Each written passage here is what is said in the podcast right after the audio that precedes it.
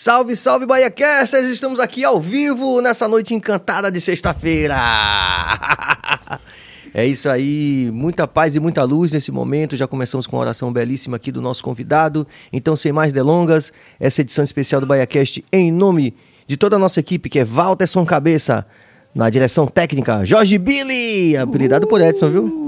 Jorge Billy. Jorge é. Billy. Billy é. na direção geral do programa, também uma menção honrosa também na produção Lua Novaes, também sempre presente com a gente. E mais uma menção mais do que honrosa para nossa Valéria, que está ali também, que vai também interagir aqui. Tem uma câmera, cabeça posiciona ali daqui a pouco.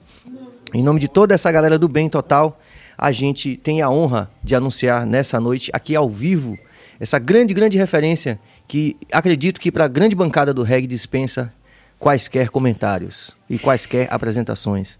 Com a gente aqui o nosso grande Nego Vieira.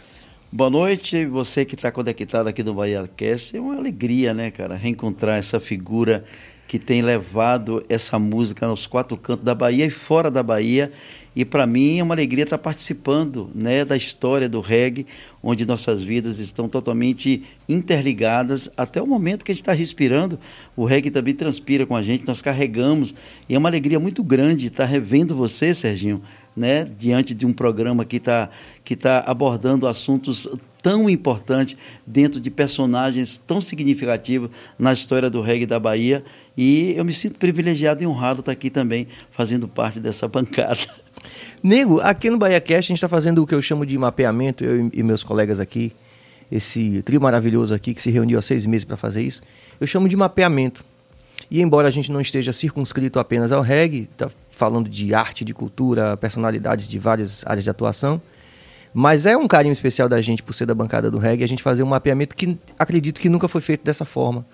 É, eu não vou dizer na Bahia, eu vou dizer a partir da Bahia. Sim. Né? Sim. Porque afinal de contas, a música de Nego Vieira é uma música que é relevante para todo o cenário no nosso país, como a de Edson e de várias pessoas que já passaram e que vão passar por aqui também. Amém. Não é? Maravilha, maravilha. Então a gente começa sempre assim, Nego, fazendo um apanhado para contextualizar para a rapaziada, para a gente chegar até o dia de hoje, que nos reúne aqui, como você falou, né, com a graça de Deus. Lhe agradeço pela oração no começo, viu? Muito, muito inspiradora. Amém. Estamos nessa vibe positiva. Conta um pouquinho da história de Nego Vieira do começo. Eita, meu irmão, o programa hoje Quando... vai bater recorde, viu? Porque tem muito assunto na pauta, viu? É, eu, quero, eu quero dar um salve para todos que já estão ligados aqui, aqueles que vão né, se interligar e aqueles que vão após essa, essa transmissão aqui, vai ficar disponível lá no YouTube, né? Que você possa é, é, ser bastante informado dentro daquilo que a gente tem vivenciado. Nengo Vieira é natural de Cachoeira do Recôncavo, da Bahia, né? uma cidade histórica, uma cidade onde o vento da África e os colonizadores portugueses sopraram e os ventos trouxeram ele para a desembocadura do rio Paraguaçu, na Baía de Todos os Santos, onde Cachoeira é o ponto, hum, até Cachoeira o rio é navegável. Então foi a partir desse, desse, é, é, é dessa é, é, chegada desse povo tão cheio de, de cultura, né? porque o povo africano é um povo que marca um traço muito importante na vida deles, que é o aspecto cultural. Eles têm toda uma maneira de, de vivência, de comunidade, de tribo, né? E eles trouxeram isso com suas culturas, com seus tambores, com seus atabaques. E nessa mistura eu nasci nesse barro né, de mistura de massapê com, com engenho de cana-de-açúcar, com batuque de candomblé. Né? E eu, Serginho, eu me considero um sarará, que é uma mistura de etnia de portugueses com africano. E eu, desde pequeno, por incrível que pareça, eu sempre tive uma, uma inclinação pelos elementos africanos. Não só o ritmo, não só a música, né? como minhas namoradas, né? Eu sempre tinha uma preferência, eu namorei muitas pessoas negras, porque isso me, me aproximava e me, e me estimulava, né? Eu não sei, é uma, uma vibe que já tinha a comida, a culinária.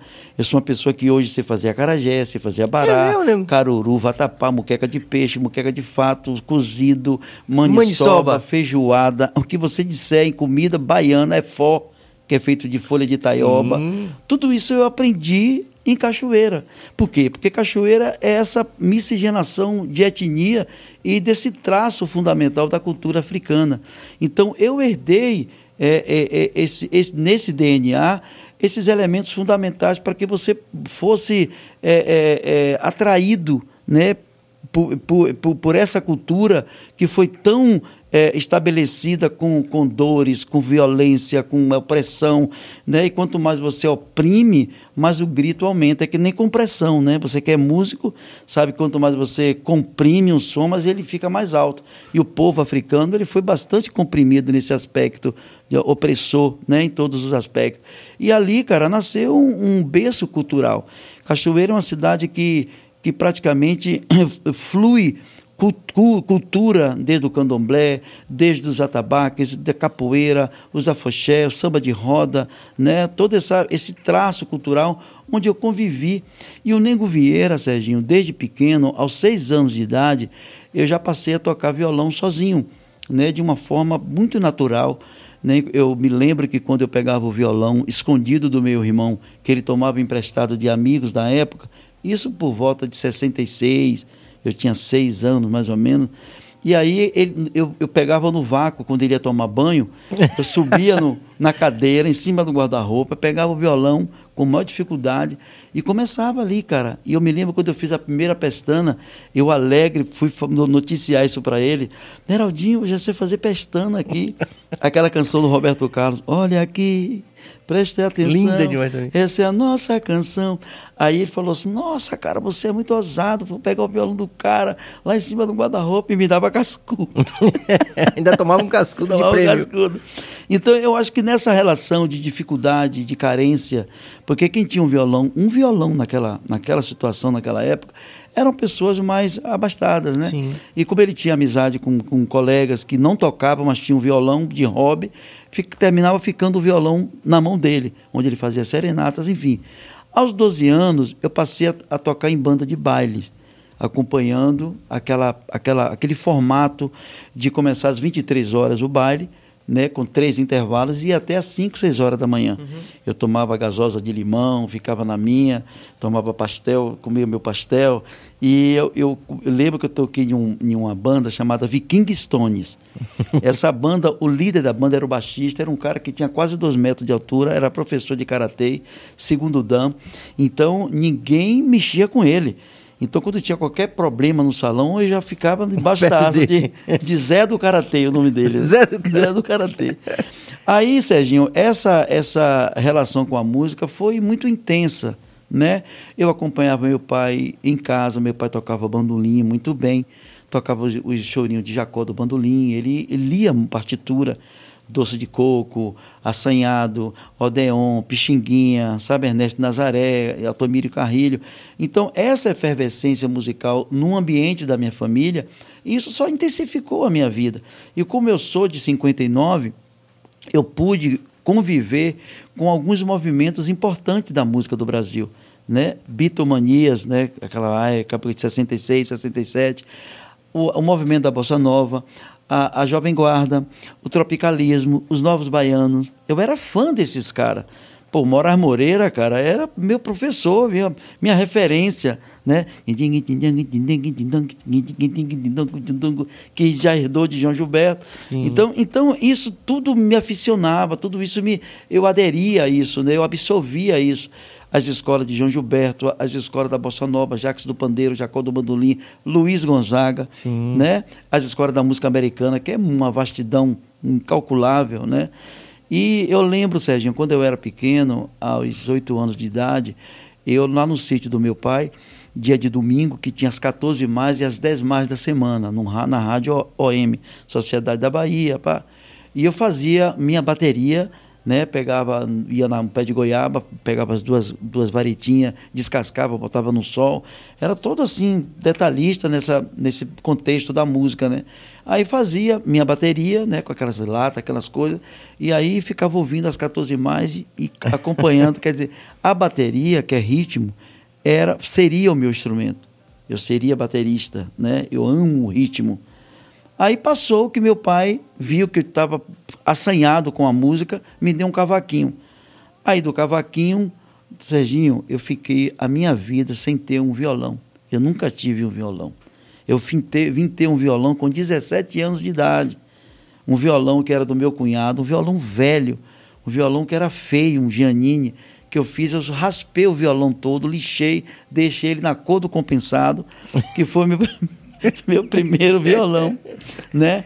Aos 17 anos de idade, eu já estava acompanhando, não sei se você conhece, já ouviu falar em Beto Marques. Beto Marques. Irmão de Macedo Marques, sim, que era do na, Natura Som, tá? Sim, sim. Então, ele recém-chegado dos Estados Unidos, hum. ele trouxe algum material do, de reggae e me apresentou aquele disco do Bob Marley, o do Katia Fire, não, o Rastaman Vibration.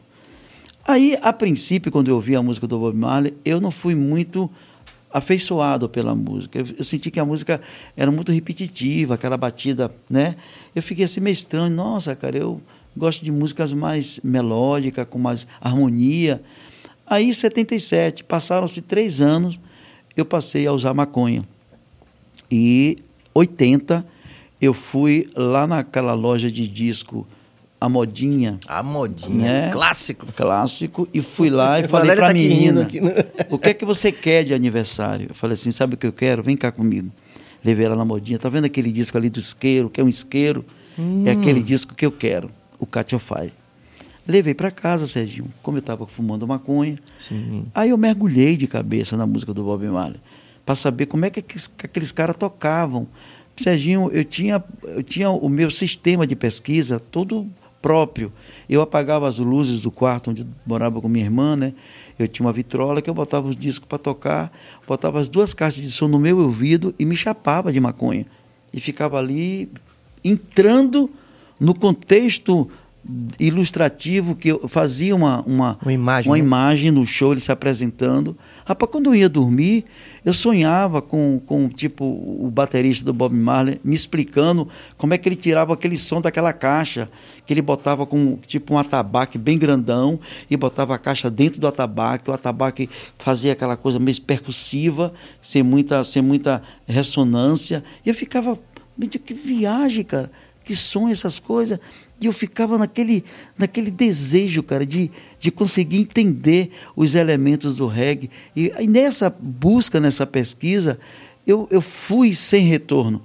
Eu entrei de cabeça, mergulhei, esqueci as minhas escolas que eu tinha antes, né, que já, já estava totalmente impregnada uhum, na minha alma, sim. Né, totalmente. E aí eu passei a perseguir essa música. Você quer fazer algum adendo aí? Não, estou achando ótimo. Tô... Você está indo muito bem, continue. Tenho certeza que ela está curtindo. É um, eu, eu, tenho uma memória, uma memória, fotográfica muito precisa, né, cara? Isso é fundamental para o nosso né? mapeamento aqui, para o nosso documento, que é. isso aqui é um documento. Só ah, vou tá. fazer um, uma pequena ressalva tá. para você continuar. Tá. É, para a rapaziada que está seguindo a gente. Você sabe, a gente está aqui ao vivo com o Nego Vieira. Você pode é, se inscrever no canal, pode ativar o sino, pode comentar, pode dar like, perguntar alguma coisa aqui ao Nego, pode, enfim, é, mandar um salve para o nosso grande Nego. Vou fazer agora aqui o nosso giro dos nossos apoiadores, bem rápido aqui, Nossa, Nego. maravilha. Porque afinal de contas, a rapaziada que mantém o nosso BaiaCast também. Nosso doutor Enzo Querino, é Querino Odontologia Especializada. Obrigado, do, doutor Enzo e toda a família. Sampaio Sabores, o melhor hambúrguer gourmet da Bahia. Vai chegar daqui a pouco. Eita, menino. Oi? Foi ter filho agora. Foi mesmo? Foi, tá na maternidade. Tá na maternidade, Peu. Mas vai chegar daqui a pouco o hambúrguer aqui ah. para os nossos convidados. A Zion aqui fazendo nosso marketing digital. Muito obrigado, meninos e meninas. Vamos lá, Cabas, copo cheio empório de bebida. Sempre aqui enchendo o nosso copo de alegria, como você viu aqui que Edson estava Edson tava alegre. Empolgado. CTS, Centro Técnico Salvador, você sabe que a gente está voltando à economia, aos trancos e barrancos, por isso mesmo uma vantagem competitiva é o que a gente precisa. Então, nesse aspecto, para você unir um prazo de curto, curto, médio prazo para conseguir essa capacitação, CTS é a sua melhor opção. Vamos que vamos, CTS, muito obrigado pelo apoio. E o grande delícia de brownie.com.br que está aqui revolucionando nosso mais novo, porém não menos importante, já aqui abrilhantando o BaiaCast junto com a gente. Obrigado, delícia de brownie. Fiz o giro todo? Pronto. Você sabe que cabeça é o cabeça do Adão, nosso baixista. Ah, é agora, é. né? No lugar do Valdo, né? É. Mas já 17 anos no lugar de Valdo. Nossa, cara, o Adão tá ficando velho, né? Já. Seus cabelos estão brancos. Os poucos que restam estão Os restos, os restaram, remanescentes. Os remanescentes. Então, e aí você começou a, a imergir na, na, no reggae com o Katia Falha. É, foi um rio, cara, que eu, que eu mergulhei de cabeça e sem retorno, Serginho, porque eu digo, nossa, essa é a música que eu quero fazer. Eu quero fazer a música, essa música do Bob Marley. Por que a música do Bob Marley? Porque a música do Bob Marley é uma música com uma completude, cara, sabe, infinita, fantástica, porque os elementos que eu já tinha, rock, blues, soul music, jazz, né, samba, bossa nova, eu via na música dele as traduções das melodias, dos arranjos, que a música do Bob Marley tem uma matriz, tem uma nascente, mas a tradução, a concepção é muito rica, né, cara? E eu digo, nossa, cara, que coisa fantástica isso. O canto dele, as back vocal, guitar, os guitarristas, os tecladistas, o batero, o baixista, a percussão. Aí eu comecei, cara, a, a mergulhar nessa, nessa pesquisa incansável. Foi quando eu fui convidado pelo Beto Marques, né? Sim. E ele me chamou para fazer contrabaixo. Contrabaixo, que é um instrumento que eu nunca tinha pegado na minha vida, Serginho. Eu olhava nas bandas de baile, ficava em frente da banda, que eu ficava fascinado com a banda de baile tocando, e eu via que o baixista tocava, tocava com a mão assim. Poxa, digo, como é que esse cara consegue tocar se ele não forma nada no dedo, não vejo nada, tudo assim? Como é que. Eu ficava assim, pirado com isso, cara. E ele me jogou um baixo Snake, hum, né, antigo, tipo cara. essa guitarra daí, 33, né, 335, e falou assim: olha, nego, eu vejo que você tem uma natureza harmônica, você toca violão muito bem, você faz os acordes, você toca bossa nova bem, você tem uma pegada, então o baixo é um instrumento harmônico. Eu acredito que você vai desenvolver isso com maior facilidade.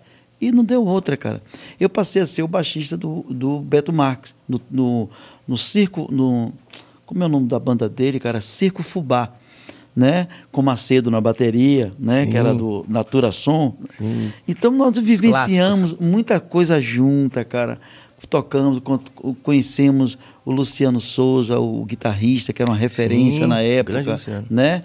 E outros grandes músicos, Mo Brasil, é, Cesário Leone, o irmão do Cesário. Então, eu comecei a, o, o, o recém-falecido Letieri, foi conheci é. Letieri antes de ser músico, cara.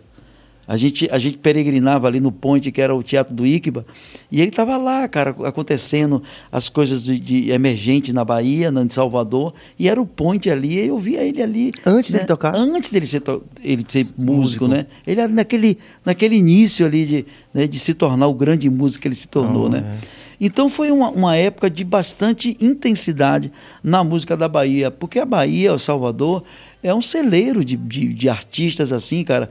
Uns conseguem se manter, outros morrem no meio do caminho, mas o que morre já nasce mais 10, e assim o processo não para. Né? É muita eu, gente. eu dou glória a Deus pela vida de vocês, Adão Negro, de vocês terem se mantido, cara, essa formação, você, Aurélio, e o seu irmão, Guima. né? o Guima. Poxa, cara, eu acho muito legal uma banda é, é, é consistir no ideal, aquilo que vocês falaram com Edson Gomes, de vocês terem uma identidade, vocês desenvolverem, não ficar preso na Jamaica. A Jamaica foi a reverência, mas aqui é a nossa Jamaica. E aqui nós desenvolvemos a nossa pegada, o nosso reggae, a nossa identidade. E isso vocês conseguiram imprimir, né? Dou, dou, parabéns a vocês por isso, né? Por vocês Ô, serem. Imagina o né? que, que, que, a gente, né, Cabas também, o né? que, que a gente não está sentindo aqui, né, Bill, ouvindo isso. Ele agradece demais, né? Muito legal, que é uma, uma banda que conseguiu uma certa maturidade dentro do processo, né? Você tem uma empatia com o público, você tem um público, você tem uma pessoa que, né, que gosta, que ama o trabalho de vocês, e isso é o grande desafio, você criar uma identidade e criar um público que se afeiçoa aquilo que você faz. Então, voltando lá em, no, no, ano de, de 80, 81. Pegou o baixo. Né? Eu peguei o baixo, né? E vi que o baixo realmente tinha a ver comigo. Eu fluí, cara, de uma forma muito leve, né? E me identifiquei bastante. E aí eu comecei a acompanhar outros artistas emergentes, que eu cheguei a uma conclusão e disse assim: nossa, cara, eu acompanho tantos artistas que estão começando eu acho que eu acredito que eu posso me arriscar nessa também e começar a fazer meu babado. Foi quando eu entrei com um projeto pela Fundação Cultural e eu fui aprovado num show chamado Balançante, ali no Teatro do Iquiba. Hum. Oh, cara, quem tocou baixo comigo foi Cesário, cara. Cesário Leone. Será que Cesário vem? Vem. Vem, cara, vem. Eu falei com ele recentemente e ele ah. se lembrou de tudo, cara. Ele é, é um ele é músico, né, cara? Uma pessoa sensível, né, é. né, cara? Nego Vieira, poxa, quanto tempo, Cesário. cara. Você é o cara do reggae, tá? Eu mandei uma música para ele. E aí, cara, eu toquei com Jaime Bocão, que era do grupo Pulsa, Sim. né? Toquei com Pedrinho Rego, que era do grupo Caramba, Pulsa, o guitarrista, sim, que era sim, minha banda. Angélica, que era do grupo Arerê de Santo Amaro, tocava teclado. Enfim, cara, era uma banda, Beusa, Cabo na percussão. Então era uma banda grande que nós fizemos essas duas aparições ali no Teatro do Iquiba. E dali eu digo, vesti minha camisa, digo, poxa, cara, encontrei meu rio. Agora vou perseguir meu lado compositor. Esse foi o primeiro autoral. O Já- primeiro autoral.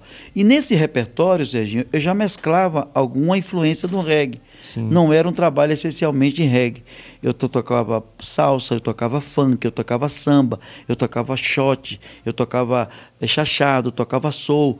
E tocava um pouquinho do reggae, um reggae mais, mais cho- choteado do que um reggae totalmente na sua né, versão original, na sua, na sua identidade. Né? Aí, cara, eu passei a, a fazer as minhas apresentações, não com muita frequência, mas eu passei a ter uma- um- um- algumas aparições em eventos e eu precisei de um baterista, porque já me Bocão, na época, pegou uma hepatite e não pôde fazer o trabalho comigo. Eu falei para Cesário, Cesário, você conhece algum baterista? E sabe quem ele me indicou? Que ele tocava ali nos bares do Rio Vermelho jazz, que tinha uma namorada chamada Rita, que tocava teclado jazz muito bem e formava o trio Rita, Cesário e quem na bateria? Jair Soares. Jair, uma lenda. Aí ele, rapaz, eu tenho, cara, um negão. Você vai gostar dele, você vai se identificar com ele, que ele é muito bom. O cara tem uma pegada, é lá de Maragogipe. Pai me deu endereço lá em, no Matatu e tá. Rapaz, eu liguei para Jair. Jair era sargento da polícia. Que é um fi- perfil comum, né? Depois a gente pode falar disso, né? De, de músicos que, né? da polícia, da banda da polícia. Aí, cara, eu liguei para Jair, Jair, não, tudo bem, pode vir aqui me pegar. Digo, nossa, pegar Jair, cara, pegar a bateria dele. Eu morava aqui no Gantuá, num quartinho. Eu falei assim, Jair, eu tô indo aí num carro pegar. Então, meu cunhado tinha um Fusca. Hum. Né? Eu digo, pô, Gustavo, me dá uma carona para pegar uma, uma bateria de um. Bota a bateria no Fusca. Quando eu descia a avenida que ele morava, ele morava naquelas avenidas que desce assim, só tem casa, né? Ele já estava lá em cima no passeio, com a bateria toda desarmada, com as duas baquetas na mão, todo, todo sério, me, me esperando. Eu digo, "Porra, velho, esse cara parece que é disciplinado, né? Aí eu levei ele lá pro Gantuá, né? E nada de maconha, não se toca em nada disso, né? Aquele suspense. Começamos a, a tocar, começamos a tocar, ensaia, tá? Digo, pô, esse cara toca muito, o cara a pegada dele. Só que ele, o, o, o Lazo chamava ele de Pelé, né? Metralha, porque ele fazia. Parecendo até ele aquele Billy, Billy Coba, Billy né? Coba. né? Aí eu digo, cara, pô, que identificação, que legal. Aí, cara, a minha união com o Jair grudou. Ele separou da mulher, porque a mulher queria que ele seguisse carreira militar. Ele já tinha duas filhas e ele queria Se né, fazer música. música. E era um, era um choque, né? Pra você ideia, eles brigavam, ele gostava de trompete também. Eles, eles brigavam da mulher machucar o trompete dele, para não querer que ele fizesse. Aí eles tiveram uma briga feia, onde Jair foi passar chuva, lá em casa Lá no Gantuá. lá no Gantuá. E nessa altura eu já não estava mais no Gantuá. Em 83, já em 83, eu aluguei uma casa no Alto das Pombas. Ah, a famosa, famosa famosa 53. Casa... Ah, certo. Eu tinha uma namorada, né? Uma namorada negra, lá de Cachoeira, e a gente conviveu uma época junta, terminou que não dando certo. A gente separou e eu fiquei e sozinho, e nisso eu comecei a receber os machucados dos casamentos. Aí minha irmã falou assim: sua casa tá virando um centro de reabilitação. e essas pessoas que vinham. Mano, tornaram- foi Denise que chegou. É, Ela que falou. é, tornaram, tornaram meus parceiros, cara. Primeiro foi. é, é, o primeiro foi é, é, o, o, o Albertinho, que é o Alberto, Sim, né? O baixista, baixista, né? Tocou grande. no Fogo Baiano, tá? Tocou, chegou a tocar com a gente também. Foi, no né? começo do Adão foi. Eu adotei ele como filho, né? Ele é um filho adotivo do ex-prefeito lá de São Félix e ele veio morar comigo e eu assumi essa paternidade dele. Ele era para ser um, o guitarrista, cara, que ele tem um feeling de guitarra, mas pela necessidade eu joguei o baixo nos peitos dele e ele se apaixonou pelo baixo, cara. O E cara virou ficava- aquele grande baixista. Virou aquele grande baixista, que a pegada dele é bem melódica, né? Que ele é da guitarra, né, cara? Aí veio Carlito Profeta, Hum. separou da mulher. Tintim Gomes separou da mulher. E isso ia ficando e agregava. Ficava ali. Daqui a pouco, meu irmão, chega Edson também. Passou uma, uma temporada lá. Eu ia sempre no Morro de São Paulo para passar minhas, meus momentos de recarga da minha espiritualidade, né? E eu conheci a América Branco lá. Sim. Né? A gente teve um romance, tá? Aí voltei para Salvador, ela ficou fascinada que ela já gostava de cantar e ela veio para Salvador. E quando foi em 83, Serginho, teve a Feira de Cultura lá em São Paulo. E aí eu fui participar como Nengo, né? Jair foi como baterista. Aí Jair convidou o Rudy Brito para fazer guitarra comigo. Rudy Brito, né? clássico. Aí foi Macalé no back vocal, Cabo na percussão. E não sei se você lembra, cara, de um baixista uruguaio que, que morou aqui em Salvador. Não lembro o nome dele, mas diante de, diante de Deus eu vou me lembrar o nome dele. Foi ele que fez o contrabaixo comigo lá. Não seria Tinho Santana, mas Tinho Santana estava muito atribulado. Terminou que no, no último do, do, do segundo tempo, terminou que esse menino uruguaio ele veio fazer o contrabaixo. Fizemos duas apresentações lá na Praça da Sé. Quando nós voltamos para Salvador, Jair chega para mim e fala assim: Ô Nengo, vamos fazer um show no Vila Velha? Eu e você, eu na bateria e você no violão, tocando as suas músicas.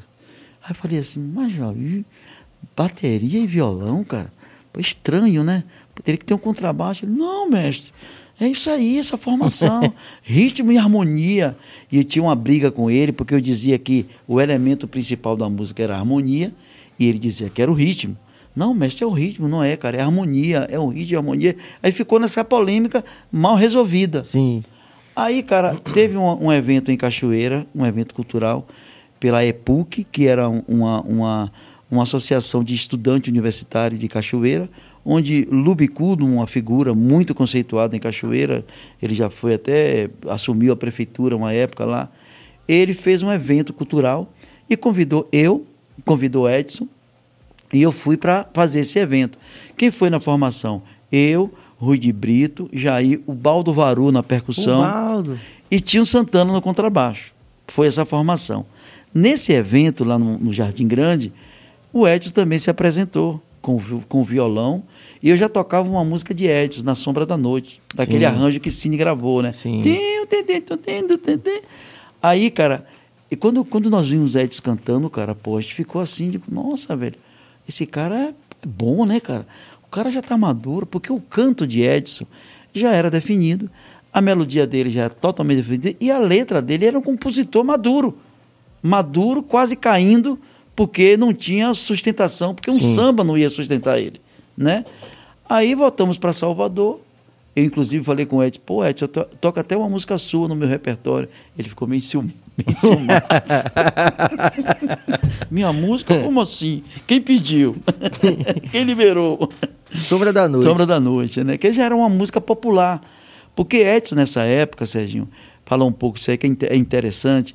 Fica ele, vontade. Ele, ele, ele fazia os bailes dia de domingo ali num bar na frente do Hotel Colombo, ali na beira do rio, que é chamado Beira Rio, o bar.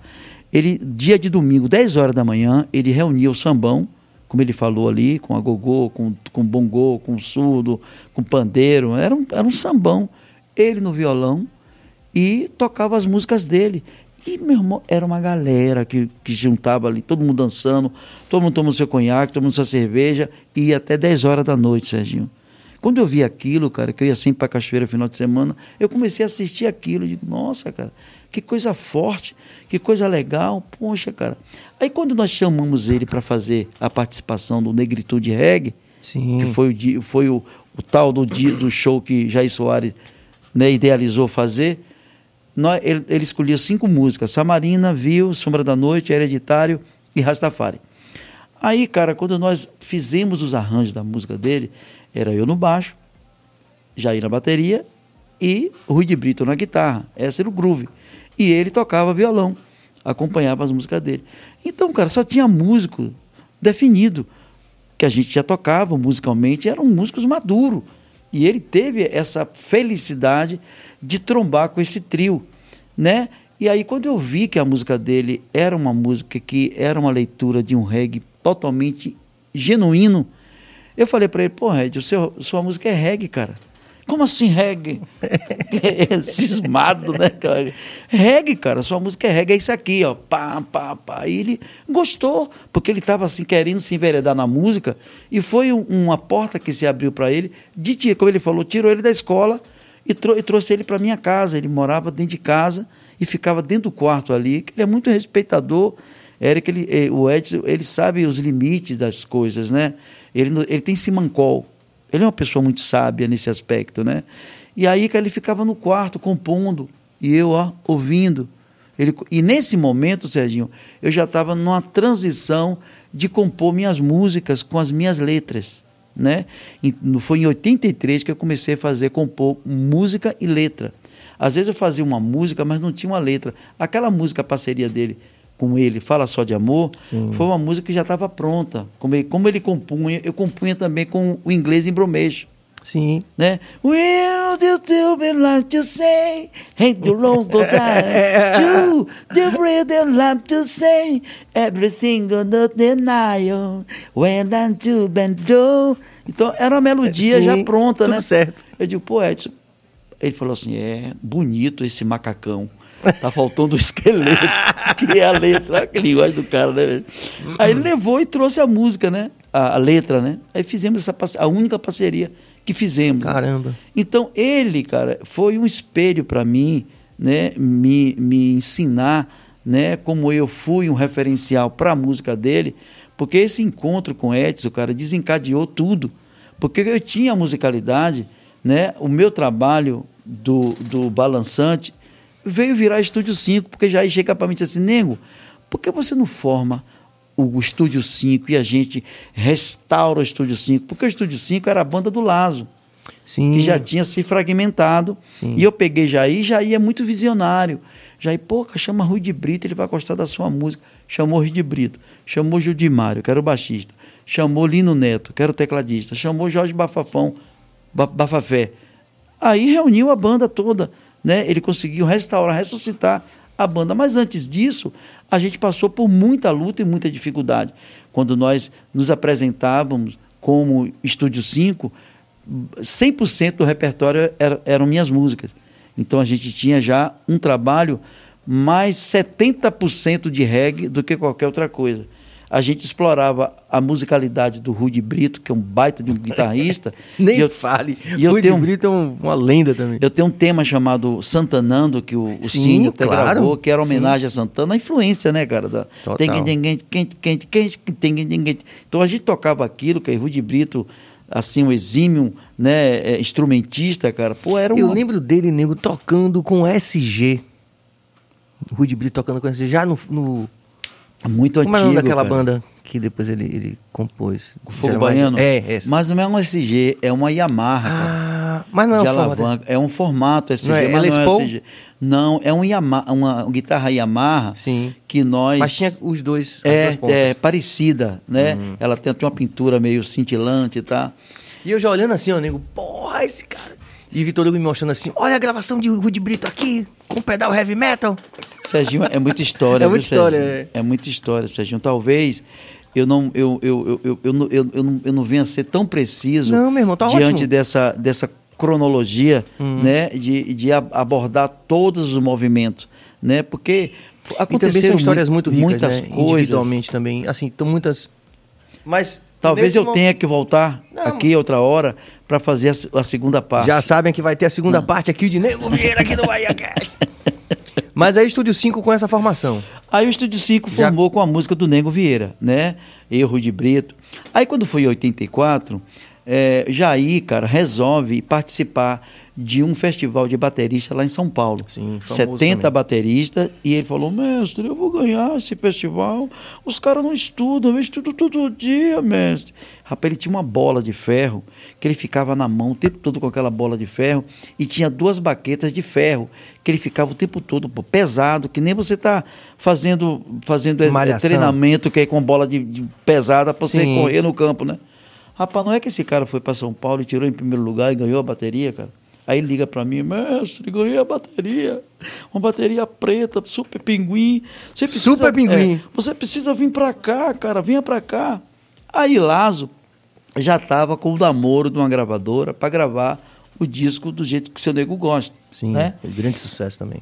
Aí, cara, eu fui para São Paulo. Eu, Balbertinho, Rui de Brito já foi para fazer o trabalho de Edson, Jorjão Bafafé também. Sim. E lá, cara, nós ancoramos lá na Vila Madalena, na casa de uma descendente de italiana chamada Elô, e ali, cara, era o nosso QG. A gente passou fome, a gente não comia, a gente tocava 24 horas, Serginho. Tinha um cara que era am, amava o som da gente, ele que fornecia a erva, levava todo dia uma, uma pacoteira de erva para a gente fumar, e a gente só ficava fumando e tocando o dia todo. Fumando. Rapaz, a gente fazia nenhuma, nenhuma, nenhuma semana, a gente fazia, sei lá, 15 músicas, Serginho, em uma semana. Era uma fertilidade, cara, fora do comum. Tem muitas canções que eu nem me, nem me lembro mais. Estava falando pro, com o Rui, tem uma chamada Puramente, que ele, pô, ele lembrou, cantou todo, eu digo, eu não lembro nada. Nem letra, nem música, esqueci totalmente dessa. Então foi um momento assim que a gente viveu intensamente esse momento. Eles gravaram, aí Jair, cara, consegue com dinheiro. Né, não, Rui de Brito consegue com dinheiro do, da gravação do, do Ed, todo mundo voltar para Salvador. E eu, cara, fiquei lá ancorado, eu, Albertinho e Jair Soares, sem ter dinheiro para voltar na casa de Elô. A gente passou fome, querido. Para você ter uma ideia, a vivência da gente lá nessa casa, a Elô, ela usava droga, né? Ela é uma pessoa que ia na padosca de manhã, tomava um suco de fruta e se drogava o dia todo.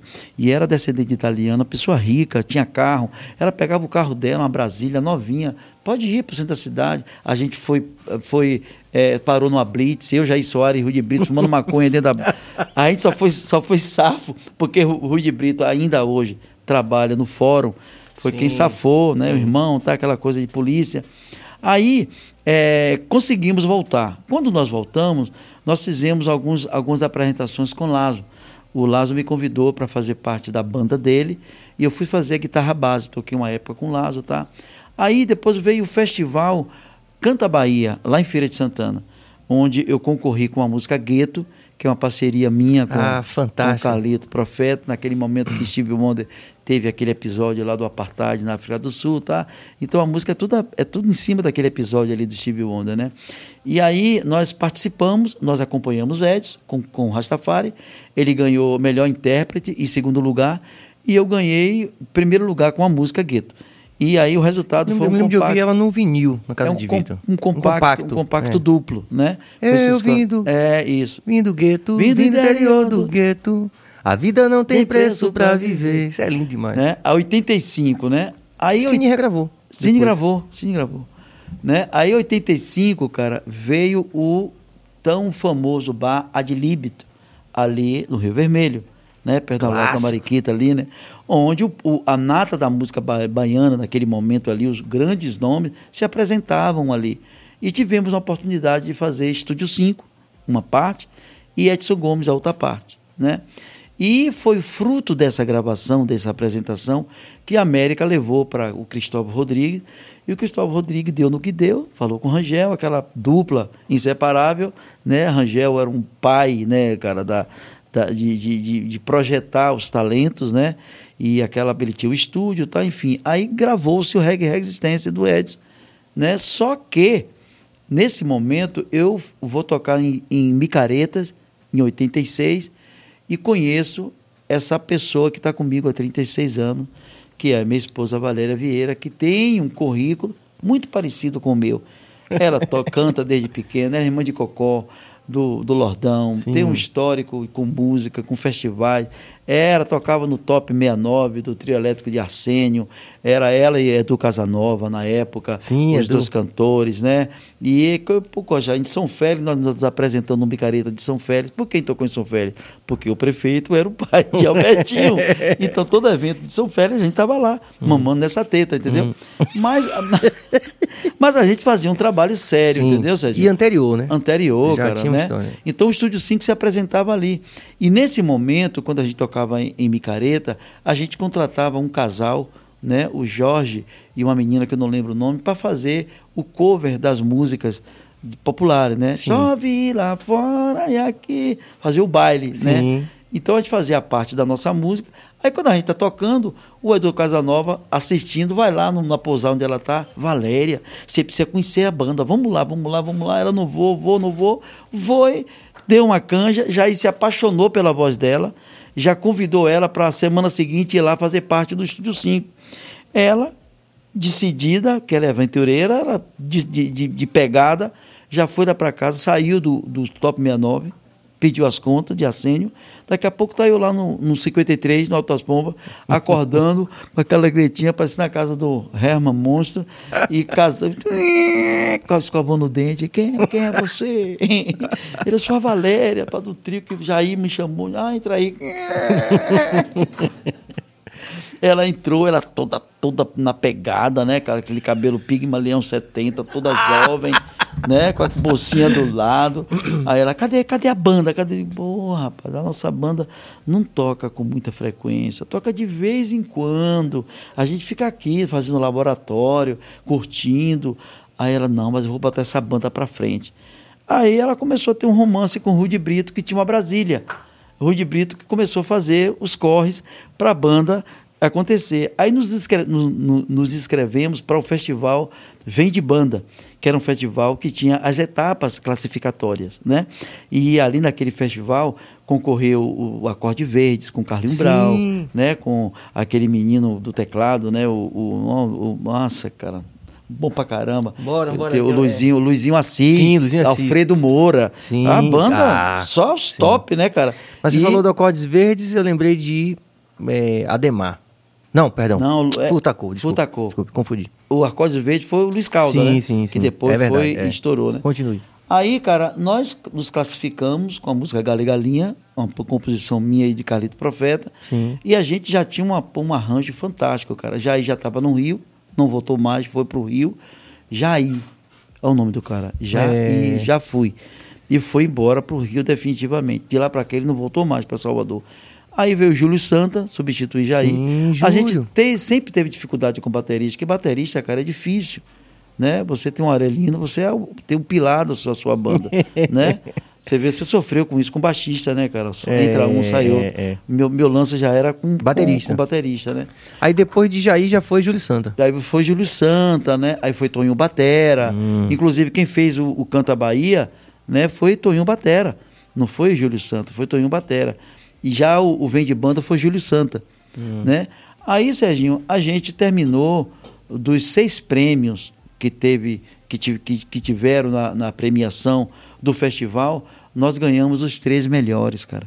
Nós ganhamos Banda Revelação, melhor música, né? E melhor música, Banda Revelação e melhor melhor o que, cara? Outra categoria que eu não lembro. Então nós ganhamos um carro, ganhamos uma moto e ganhamos melhor banda, Banda Revelação e melhor música. E ganhamos um teclado DX7, que era o lançamento. Ah, Ah, o DX7. o cara. Mas ficaram ricos, né? Um carro, uma moto, um DX7. Não foi, mano?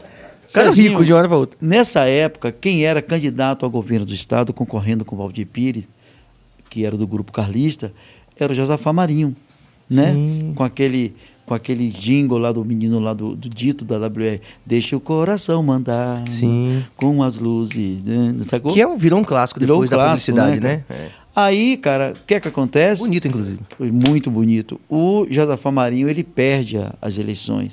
E aí, cara, era o, o- o patrocínio do, do festival. Sim. E aí teve um problema de... Não, ainda. Teve um problema de cumprir com a... Com a quitar a- a- as premiações, né, cara? Resultado, você, você acredita que eles venderam o gol, aquele gol quadrado de 80 que a gente ia ganhar, de 86, e com o dinheiro do gol, ele conseguiu pagar, porque na, no momento que, que nós fomos contemplados com o carro, o, o, o preço do carro subiu absurdamente. Digo, nossa, cara, com carro a gente está tá armado. Quer dizer, não recebemos carro, não recebemos a moto e não tampouco recebemos o teclado DX7. Fomos para a justiça, foi aquele, daquela dor de cabeça, terminamos sendo, sendo contemplado com 100 mil cruzeiros da época. 100 mil cruzeiros. Aí eu digo, poxa, cara, o que, é que a gente vai fazer com esse dinheiro?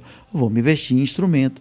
Aí compramos um Poly, Poly 800, Ah, né? sim, sim. Compramos a guitarra do Rudy Brito, a Yamaha, né? Eu fui para São essa, Paulo. Essa, essa, essa que eu vi ele né? tocando, com, sim. com alavanca, Sim, né? sim.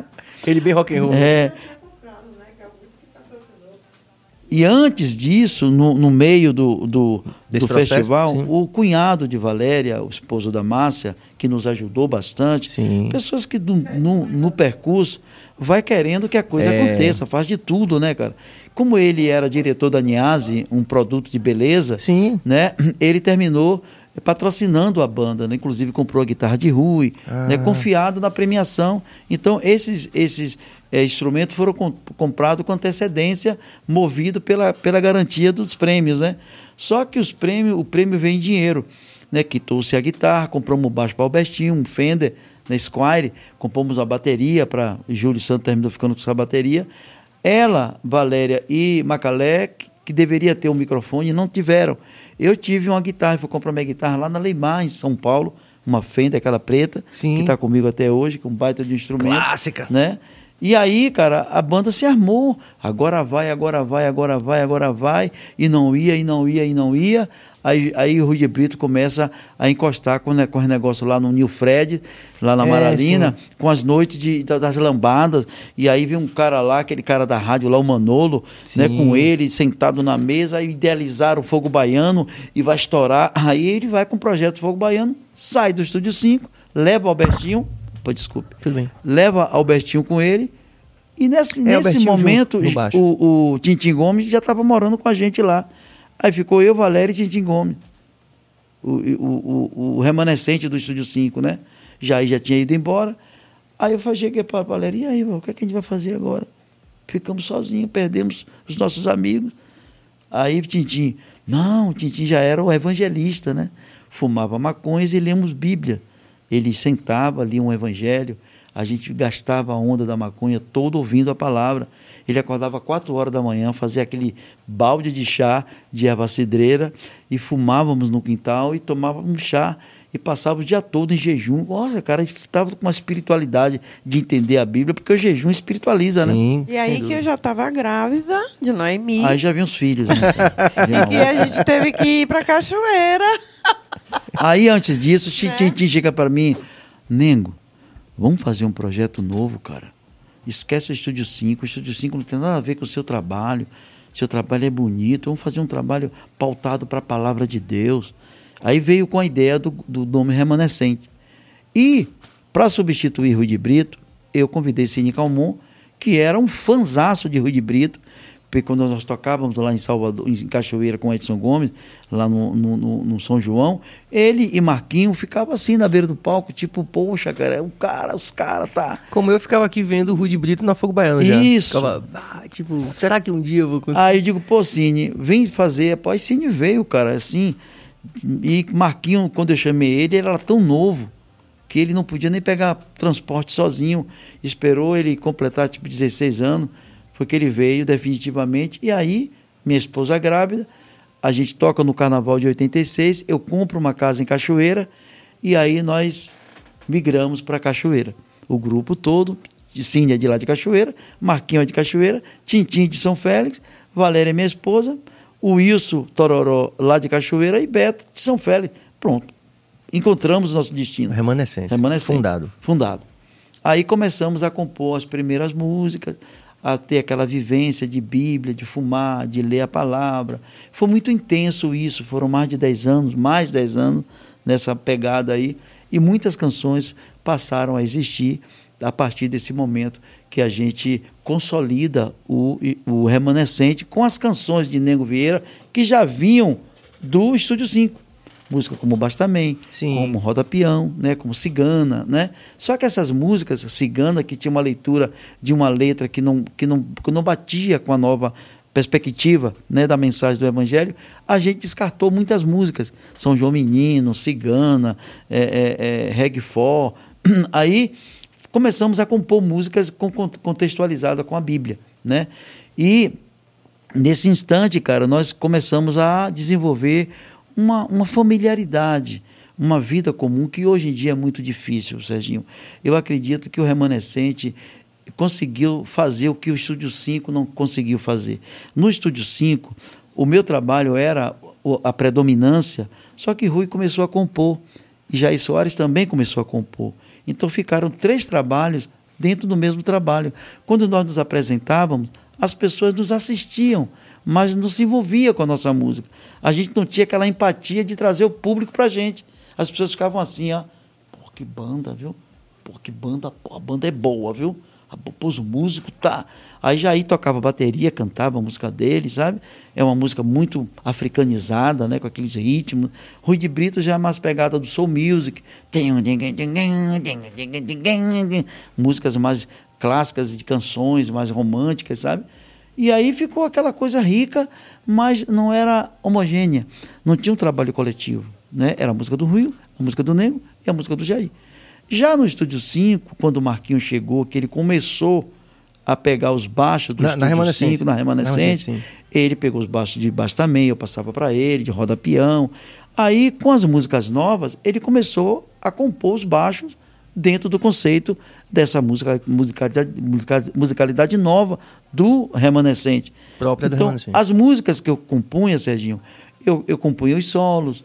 Aquele solo de Sinticaia, é de Nego Vieira, aquele solo.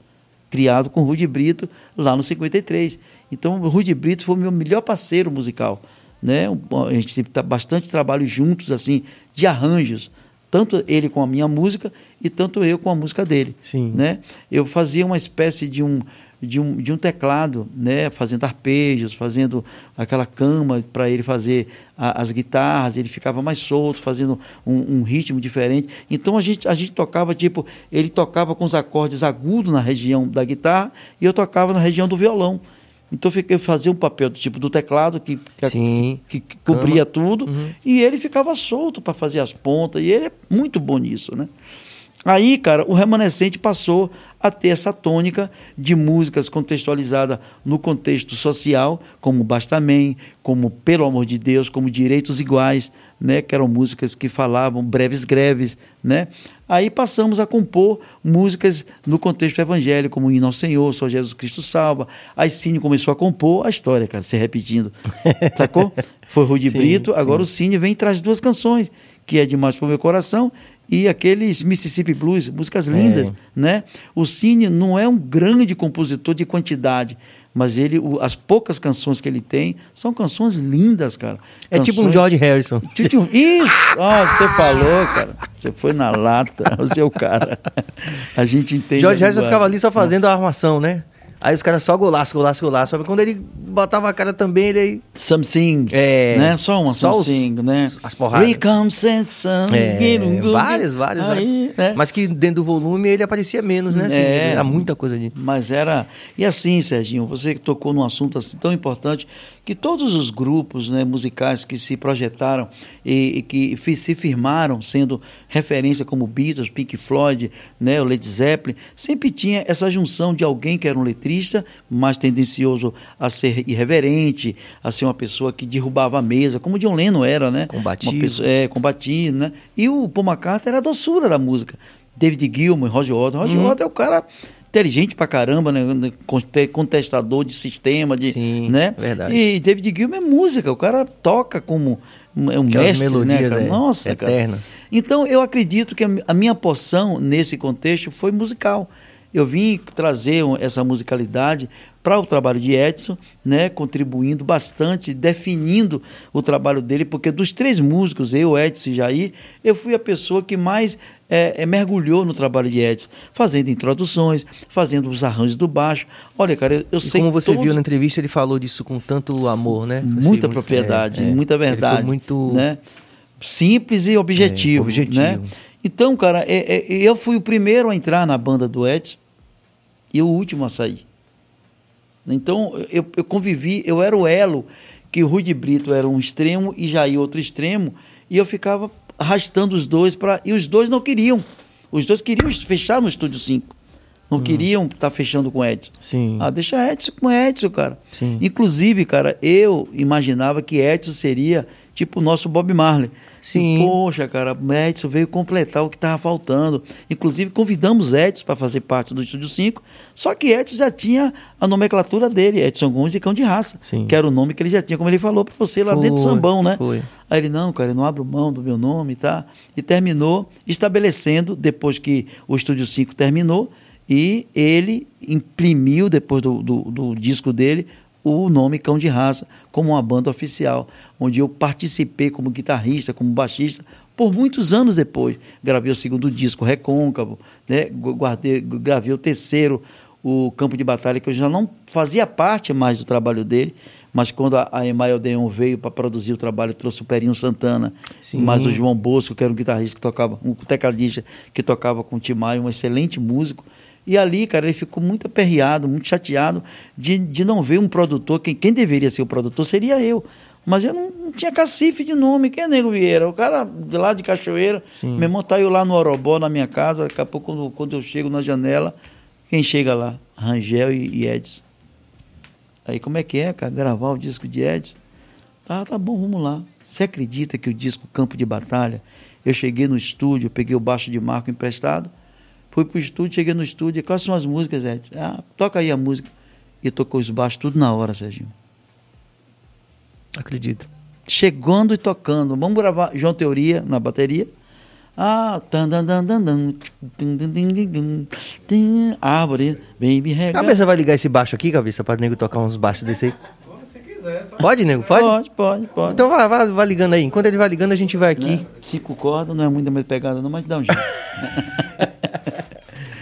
Aí, Você sabe que Serginho, essa semana teve o PJ aqui do J Quest? Foi, cara? foi. no o, programa? O baixista foi. Pô, que legal, E aí, cara. cabeça botou todos os baixos aqui pra ele aqui. Ele tocou com a gente aqui. Foi uma. Poxa, que- É, é isso que é massa aqui no BaiaCast, né? Porque a gente tem essa possibilidade de mergulhar nesses universos. Eu, eu, eu penso assim, eu falei até mais cedo pra eles, pô, eu queria que nego tocasse alguns baixos que foram definitivos na carreira, tanto dele como de Edson, por exemplo, né? Isso que você acabou de falar agora, né? Ah, tem um quatro cordas aí, aí é minha Ah. linguagem, cara. É cinco, é? É, só quem é Fender, pelo menos. Ah. Beleza, não tem problema. Ele vai montando, ele vai montando. Aí, Serginho, é, o remanescente se estabeleceu em Cachoeira Sim. como uma, como uma comunidade. Nós é, Que eu cultuávamos... visitei, inclusive, em algum, em algum, algum momento. Eu lembro que eu, bem garoto eu visitei. Você chegou aí lá, né? Cheguei. Então a gente ficava o dia todo fazendo música, lendo Bíblia e fumando maconha e. E, Mergulhado criando nossos filhos, aí vieram nossa família, nossos filhos. Tintim começou a ter os filhos dele, Marquinho também os filhos dele, é, Cine Tintim também. e Cine também os filhos dele. E assim, nós dávamos o nome de nossos filhos com um personagem bíblico. Né? Eu já, já, Valéria já tinha Felipe, que veio se tornar depois o, baterista. Grande é, baterista, vamos né? falar, né? Jandiza, que hoje mora lá na, na Ibiza, lá na Espanha, teve, teve com a Sim. gente agora recentemente. E eu tive três meninas com Valéria, né? Todas as três são casadas, né? Resolvidas, com família, com filho e tudo, pá. Mas ali naquele momento, Serginho, a minha casa virou o point, como sempre, só transferia o CEP de, do, do Alto das Pombas lá. para o Orobó, né? E quando você chegava no pé da ladeira do Orobó, você já sentia o bafo, né, cara? Já sentia- Vou contar uma coisa aqui, cara, Fica meio vontade, hilárica, né? fica à vontade. Nessa época a gente viajava em filmes de cowboy, né, cara? Hum. E Tintin Gomes começou a dar nome a gente nos personagens do time do, do- de filmes de cowboy. Eu era o senhor Parkinson, ele era o senhor Benzo, Marquinhos era o senhor Donovan. E, Donovan. É, e Cine era o senhor Mason. Aí ele chegava lá, senhor Parkinson. Apê os cavalos. Vamos numa diligência ali. Vamos perseguir esses bandidos. Acabaram de saltar uma, uma comitiva. Sabe pra onde ia, cara? Pro bate, seu João. Bebê fiado. Cada um. A gente, a gente começou a ser é, prefer, prefer, preferencial. A nossa cerveja era a Pilsen Extra, Sim. aquela dourada. Então, o seu João vendia Pilsen Extra. Então, eu bancava duas fiado, Tintim bancava duas, já vai quatro. Cine bancava duas, já vai mais, mais seis. Marquinhos mais duas, oito. O Wilson mais duas, Dez. Né, dez. E Beto mais duas, doze.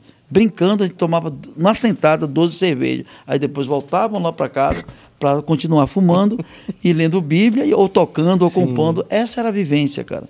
Exatamente isso, né?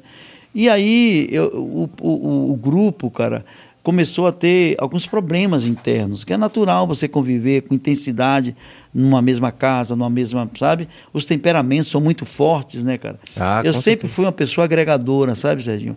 Mas assim, cara, eu não, eu sinceramente, eu não tive punho na época para bater o martelo e dizer, olha, cara, vai ser assim, cara. Vai ser assim e acabou. Eu era a pessoa que eu peguei a rédea e dava, distribuía para os três, né, cara? E eu ficava, ficava sem poder de. Eu fiquei, fiquei impressionado naquele negócio ali, cara. Sabe? A ponto, cara, de chegar no momento de dizer que eu não suportava mais trabalhar naquela situação. Foi quando o grupo se dissolveu. Mas antes disso, vocês gravaram aquele álbum. Aí, cara, esse aconteceu álbum o seguinte. histórico, né? Que O meu contato com o Rangel, com, pelo, pelo trabalho do Edson, ele passou a me conhecer, inclusive me convidou para fazer um trabalho na WR, para ser o músico da WR. Né? Como Sim. o Robson foi, Sim, como o Luizinho sim. Assim foi, o Luizinho Assis foi, Bom e Brasil, muito cantamos, Bom Brasil, né? E aí eu falei assim, poxa, cara, eu ficar ali o dia todo, cara, esperando o trabalho de A, de B, de C, para fazer o arranjo, para eu gastar meu tempo para ganhar o dinheiro, eu não aceitei. Eu digo, pô, eu não quero, cara. Eu, eu fico aqui no meu laboratório criando meus negócios. E foi bom eu não ter ido, viu, Serginho? Porque o dinheiro, cara, graças a Deus, ele nunca me corrompeu, né? Apesar de, de necessitar, né? Do, Sim, do- precisamos dele em alguma medida, é, né? com É. certeza. Mas eu nunca me vendi, cara. Eu sempre fui uma pessoa íntegra nesse aspecto de, de, de conservar e manter a proposta, né? A gente tocava de vez em quando, mas era o nosso trabalho que a gente tocava. Pra você ter ideia, o Remanescente tocava em, em cheque pré-datado lá por prefeitura, 3 mil reais era o, valor do contrato. Naquela época era um, era um dinheiro razoável, né, cara? Sim. Sabe o que nós fazíamos? Nós íamos para o supermercado, eu chegava para o dono do supermercado e falava para ele, você consegue eh, liberar esse cheque para a gente, para a gente fazer umas compras? Ele, não, tudo bem. Aí liberava para a menina lá, pode, pode deixar eles fazerem a compra. Aí nós fazíamos uma compra de 3 mil reais no mercado. Naquela época, os carrinhos já iam abarrotados de Sim, alimento. sim. E aí nós dividíamos os alimentos segundo a necessidade de cada um. Eu já tinha quatro, quatro filhos, não tinha nascido a minha caçula ainda. Aí eu, eu levava 4 quilos de arroz, 4 quilos de feijão, 4 latas de óleo, 4 quilos de carne de sertão, 4 pacotes de café, 4 pacotes de leite, tudo 4. Uhum. O outro tinha 12, era tudo 2. Ah, uma forma Valé- de dimensionar, entendi. Valéria não recebia cachê. Valéria nunca recebeu um centavo do remanescente. Porque era uma política meio machista do, Sim. que a gente imprimia com a Bíblia que o homem e a mulher é uma só carne. Então eu e entendi, ela. Entendi a lógica. Essas é. ideias de, Sim. de Tintim trazia, né, cara? Sim. Né? E, e, assim, Tintim beirava um pouco a, o fundamentalismo, né, cara? Que é uma coisa perigosa, né? Sim. E tanto é que batia de frente com o Marco, porque o Marco é muito consenador, muito, muito inteligente. Marco queria que uma, a coisa abrisse, né? a coisa fosse mais, mais ampla. E eu ficava naquele, naquele jogo ali, de fogo cruzado ali, né, cara? Não tinha uma opinião de liderança própria, por causa do meu, te- meu te- temperamento manso, dócil, né? Aceitável, aceitava tudo. Aí, conclusão. O Rangel me conheceu, e Rangel quis conhecer o trabalho do Remanescente, ele terminou conhecendo e abriu o estúdio. Eu falei: olha, nos momentos que o estúdio tiver vago, o estúdio é de vocês. Então a gente passou a, nos intervalos. Ah, não vai ter período, terça-feira, tal dia, tá livre. A gente ia. Aí, cara, passamos a ser morador da WR. Gravando esse falou, álbum. Se vocês quiserem dormir, você dorme. O restaurante está aqui, vocês comem aqui. A gente tomava banho lá, dormia lá. A gente tinha de Rangel um lugar para fumar o nosso baseado. Do lado de fora, aquele portão ali do lado esquerdo, Sim. a gente entrava ali, nós trazíamos os galhos das, das plantas que a gente plantava lá no meu quintal Sim. né? Pra você ter ideia, cara, eu tinha, eu cultivava e queria colher o fumo maduro. E os meninos, cara, quando não tinha fumo na cidade, começava a capiar. e eu ficava pé da vida, né? Eu falei assim, nossa, cara, como é que pode, cara? Você tem. Olha, eu vou dizer assim, eu vou dar um pé a cada um. Você vai ter seu pé. Resolva e aí, lá. Namore com ele, capeie, seja formiga, mas não mexe no meu. Vamos respeitar assim? Vamos. Aí teve muita coisa que Sim, rolou nisso aí, cara. sei. Né? Os Que desgastes não- naturais, é. né? Mas, mas de fato vocês gravaram um álbum. Aí acontece o seguinte: o, Gurral- o, o, o, o, o tape foi gravado, finalizado, mixado, Rangel gravou, gravava alguma coisa, Ramos gravava alguma coisa, Valtinho gravava Sim, alguma coisa, Ramos. Chocolate, Ramos gravou a gente. Nestor, todo o pessoal gravaram como a gente, né? Aí quando o tape ficou pronto, Rangel começou a buscar as gravadoras interessadas. Teve interesse da Poligram, teve interesse da Sony, que eram as duas gravadoras que se concorriam entre si, né? uhum. Nos trabalhos que eles apresentavam. Mas houve uma resistência quanto à, à mensagem do Evangelho. Né? O Evangelho, o Evangelho não é não foi feito para ser comercializado. O Evangelho foi feito para ser vivido. Hoje existe o, o nicho da música gospel, que é um, um- um mercado muito forte, né? Mas, Mas naquela época nem. Não, não, cara. Então houve uma resistência muito grande nesse aspecto. E aí, cara, Rangel aconselhou a gente a tirar as músicas mais, mais forte, né? Com, com o contexto evangélico. A gente conseguiu até que surgiu um, um, um amigo nosso que convivia com a gente, muito conhecido, chamado Percula Brasil. Ele, né, casado com uma alemã, ele patrocinou o tape. Ele falou assim, poxa, cara, eu patrocínio. E emprestou uma quantia em dólar para poder o, o tape sair. Aí fizemos a fotografia com aquele Davi Glatt, que era um fotógrafo muito conceituado na época, que fazia De todo as mundo. fotografias, né? Aí fizemos, passamos um dia, fizemos a foto, ficou muito bonita, colorida, todo mundo sorrindo, como se estivesse caindo do céu. E o título seria Semente do Amor. Aí, cara, passou-se, cara, o grupo já estava meio desgastado, sabe? Por, por essa falta de, de alguém do comando. Então, era quatro líderes. Quanto, quando a gente fazia a votação, cara, não tinha um voto de Minerva. Né? Cine sempre fechava com o Marco e eu sempre fechava com o Tintim. Sim. E ficava essa, Um impasse. esse impasse, sabe? Até que quando eu cheguei, que eu não, que não suportava mais trabalhar ne- nesse, nesse contexto, aí, cara, a taça de cristal caiu no chão e cada um foi para um lado. Eu consegui manter o grupo por um ano ainda com o Tintim. Aí veio o Vitor Hugo, veio o César, Sim. veio né, o Kim continuou, o Wilson permaneceu. Eu lembro de Valéria, Vitor ensaiando para tocar né? com você nesse processo. nessa- Aí não durou muito tempo, porque a coisa já não era mais, né? E Cine se juntou com o Marcos e o, o, o, o- dólar que foi emprestado foi devolvido. Eles investiram no- na banda lá do de Marquinho, que o menino ficou, né? Foi Sodiá? eles, a Sodiá, né? Sodiá. E não durou muito, porque Dois meses. Foi dois meses, né? Foi. Eu já estava distante deles, inclusive Cine me pediu para tocar as músicas. Tipo, pode tocar, cara.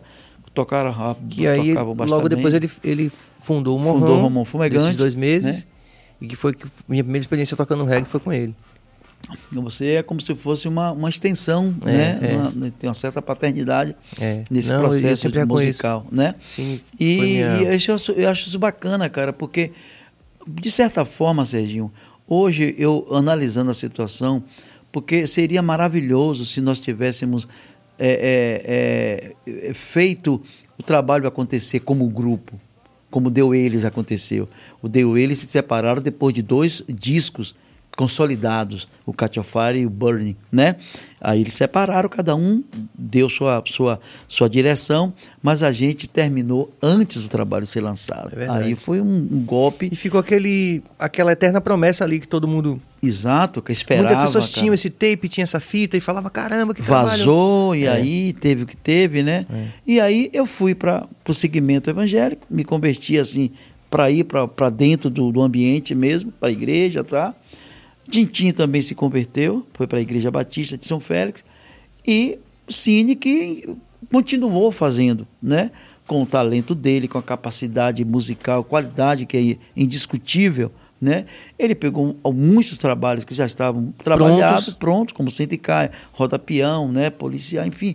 E aí, cara, por felicidade dele, a música dele aconteceu lá em Bing Blues, e aí deu no que deu É. né? Ali, cara, infelizmente, cara, a gente não, não tinha esse contexto de unidade, né, Serginho? Eu vejo que o movimento do reggae é um movimento que sofre muito porque não tem uma liderança generosa. Não tem. Então a necessidade é muito grande, é como se fosse leões famintos brigando por um pedaço de carne numa, num ringue.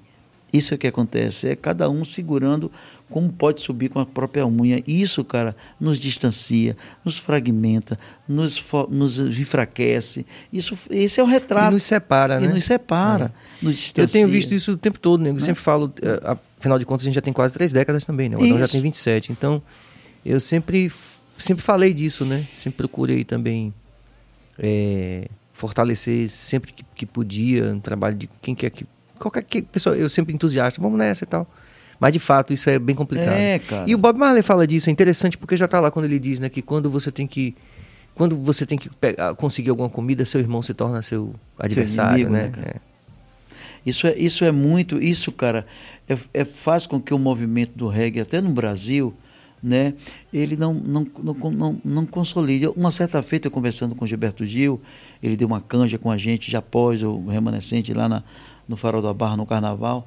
Ele gostou pra caramba do trabalho, gostou da gente, a gente foi eu na casa dele, tá? fez uma aparição com ele. Nos tornamos pessoas próximas, né? Depois eu fui no lançamento do Expresso 222 lá no Caco de Telha, ele me deu uma carona. Aí ficamos. Ele depois veio com Caia Nagandai, deixou o ingresso para mim, sabe? Não, eu lembro que Vitor falando da deferência de Gilberto Gil com você. Isso é, é que eu acho interessante. Ele né? falou assim: foi uma Da canja, generosidade. É, foi uma canja de camarão, né? Ele falou assim, né? E, e assim, cara, é, por essa, por essa razão, é por essa razão de não ter né, alguém que diz assim, nossa, cara, eu subi a minha nave decolou, cara, eu vou chamar a gente para vem para cá, cara, vem você agora, vem você agora. E isso é. não aconteceu, cara, né? De fato.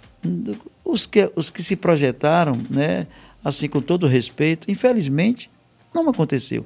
Deveria acontecer. Se acontecesse, talvez seria diferente nós fôssemos mais próximos, fossemos mais fortes, o movimento seria mais consolidado. Aí a necessidade, cada um, é. né, vai sobreviver conforme a tua força. E de né? qualquer forma, tudo isso te levou ao ministério. Exatamente, né? cara. Isso, cara, porque a minha ida com o Evangelho foi uma outra experiência que lá em 80 e 94, lá na minha casa, eu estava lá, cara, no meu quintal, sozinho. Eu já, já comecei a ficar mais, mais introspecto com a minha particularidade, já fiquei no meu, no, meu, no meu convívio com a minha família. Eu sozinho no quintal, fumando baseado, né? Abril de 94, cara.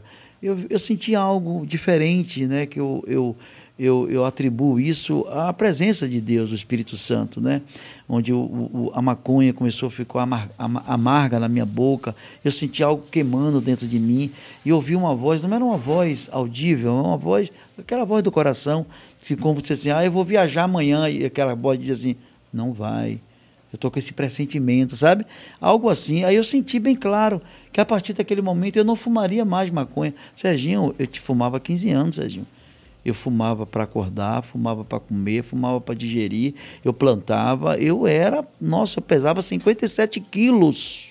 Eu era pele e osso, cara. Aquela barba imensa, com aquele dreadlock, dreadlock grande, né? E afeiçoado por maconha, cara. Ficava mal-humorado quando não tinha, a vida ficava opaca. Quando tinha maconha, ficava tudo brilhoso, ficava tudo colorido. E, rapaz, naquela, naquele choque térmico, naquela, aquele efeito automático, cara, eu senti a presença de Deus. Eu tive um encontro com Deus ali, Serginho, literalmente. E ali a minha vida, eu fui para o interior da minha casa e a minha filha, a minha esposa estava cortando o cabelo de Felipe, que era dread, e que a gente não colocava os nossos filhos na escola, né, por ser uma lavagem cerebral. Né? E, na verdade é, né, cara? Um Sim. sistema de educação é nossa, sem comentário, ciência do bem e do mal mesmo, né? E, e eu, eu, eu, tardei de colocar os meus filhos na escola. Felipe já tinha sete anos, Felipe foi praticamente para o primeiro ano, e, e, os coleguinhas dele tudo pequeno, ele grandão já não, porque ele era totalmente atrasado, e o cabelo dele começou a ficar tipo um estranho no ninho, e dava piolho, né? era, era difícil de tratar. Aí, para não ficar nessa luta, Balera resolveu cortar o cabelo dele também. Foi quando o Espírito Santo falou assim: agora você corta seu cabelo. Aí eu falei assim, como assim? Aí eu peguei a Bíblia, cara, e na hora que eu peguei a Bíblia, o Espírito me levou para o, o livro de Marcos, capítulo 10, que fala que é necessário que venham os escândalos, mas há daquele porque vêm os escândalos. Então, de certa forma, eu, falando de mim, Serginho, eu Fica escandalizava o Evangelho. Né? Porque quando você tem uma propriedade e você se dedica a, a ser um porta-voz do Evangelho, naturalmente, seja quem for, cara, você vai haver renúncia, cara, não tem jeito. Não adianta você falar de Deus se drogando. Você não vai conseguir salvar ninguém. Possa ser até que você seja usado. Isso não é impossível, que Deus usou uma mula no, no Antigo Testamento, a mula de Balaão, porque não pode usar. Mas você não é uma referência. Porque a sua vida, cara, tem que ser um espelho do que você fala, do que você vive. Entendeu? E aí, Serginho, a partir daquele momento, eu senti Deus falar comigo e ali Deus começou a tratar o ser, a alma Nego Vieira. E que foi, cara, está sendo penosa. Porque é uma luta da carne contra o espírito. Direto. Hoje eu estou aqui no seu programa, não é um programa gospel, não é um programa evangélico, mas eu estou aqui tranquilo, cara, com a paz de Deus. Você me deu liberdade para orar. É isso que me acompanha, é isso que eu quero levar. Eu não sou religioso. Vida com Jesus não é religião, é relacionamento. Tenha relacionamento com a Bíblia e com o Espírito Santo, meu irmão, você, ele vai te mudar, cara. Ele vai te mudar, ele vai te transformar. E essa transformação tem sido pontual, tem sido gradual. Eu estou me tornando uma pessoa melhor para mim, melhor para minha esposa, melhor para os meus filhos. Para Serginho, eu passei 40 dias agora com meus filhos, casei meu neto. Então eu estou usufruindo e, e desfrutando de coisas que eu vejo que é fruto dessa entrega que eu tenho. Hoje eu sou um pastor, nove anos né, pregando para o mesmo público. Quinta-feira eu prego, domingo eu prego, aquela coisa, né, cara? E é que tem sustentado minha vida. A música não me deu dinheiro, Serginho. A música me deu reconhecimento, mas a música nunca, nunca me deu dinheiro, nunca fui próspero musicalmente. Recebo meus direitos autorais, meus royalties, que é pequeno, mas eu recebo, que é um complemento que vem na hora certa, no momento certo. Mas a minha vida hoje, como um pastor, eu assumo essa responsabilidade de falar de Deus, de tratar de pessoas, pessoas que estão presas em droga, em, em, em, em bebida, casamento à beira do abismo. Eu sou uma pessoa que Deus utiliza nossas vidas para tratar dessas pessoas. Eu não sou Deus, mas eu creio, cara, que eu posso ser usado por Ele nessa circunstância. Então, Serginho, eu relutei muito em tocar em evento secular, porque há uma separação muito grande e eu fui muito discriminado nesse aspecto de não ser convidado, por exemplo, no República do Reggae, eu toquei uma vez quando teve o Luke Dube aqui, que o Tribo de já tocou, eu toquei por quê? Porque o meu trabalho pertencia à Central Reggae, que tinha o Reggae Style, que tinha o Dago Miranda e tinha o Nengo Vieira. E eu vim de, eu vim de, de, de carona com a Tribo de Já. E eu toquei naquela apresentação ali, naquele momento ali, cara, que você não é honrado, que você não é, é respeitado, tipo assim, enche enche a grade. Vou botar para encher a grade. Mas quando o Luke Dubin entra, né, acabou, cara. Sai daqui, ó, sai daqui. Aí, cara, eu me distanciei desses ambientes porque é um ambiente, cara, totalmente diferente do ambiente da igreja. Né? O ambiente da igreja tem pessoas pecadoras, claro que tem, como aqui tem, mas é um, ambi um ambiente de pessoas que estão buscando aquilo que eu estou buscando. Então é um ambiente comum, né? onde você fala de Deus, está tranquilo. E, Serginho, hoje, Jesus me libertou para eu tocar o que ele colocou no meu coração, seja no República do Reggae, seja no, no no, no Salvador, é, é, Caminho para Jesus, Dia da Bíblia, seja onde for. Se eles não me querem porque eu toco no secular, glória a Deus. Jesus foi rejeitado, eu vou ser rejeitado pelos homens, mas creio que Deus não vai me rejeitar. Muito bom, muito bom. Estamos aqui ao vivo com o Nego Vieira aqui.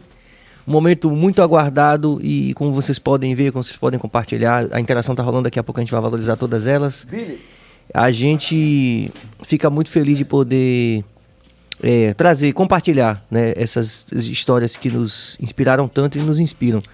Chegou aqui o Sampaio Sabores, nosso hambúrguer gourmet, fica à vontade, viu, Nego? Tá. Valéria também? Pronto. Deixa eu comer depois, Pronto, né? é, fica à vontade, fica à vontade, quando vocês quiserem. É, Nengo, eu lembro de uma. Vê, cava aquela foto que eu falei, Carlos, por favor. É, eu lembro de uma, de uma vez no Espírito Santo, já tocando é, o Adão, Nengo e Ponto de Equilíbrio. E eu lembro que você já me falou, estava nesse, nesse processo de transição. Você falou assim. Você lembra disso? Você falou assim, Serginho, eu não desejo mais tocar para o mundo. Né? Então, de qualquer forma, você. Você continua levando sua música com o ministério. Sim, hoje, cara, o ministério que eu pertenço, que é o Bola de Neve, Sim. né? Na liderança do apóstolo Rini e pastora Denise, são meus líderes no ministério, né? Sim, sim. E hoje eu fui levantado como pastor desde 2012, eu e a Valéria, e fomos enviados para São Luís do Maranhão para plantar a igreja Bola de Neve lá no São Lu- em São Luís Sim. do Maranhão. E nós plantamos a igreja, a igreja já existe, tem presbítero, tem diácono, tem quase 40 obreiros.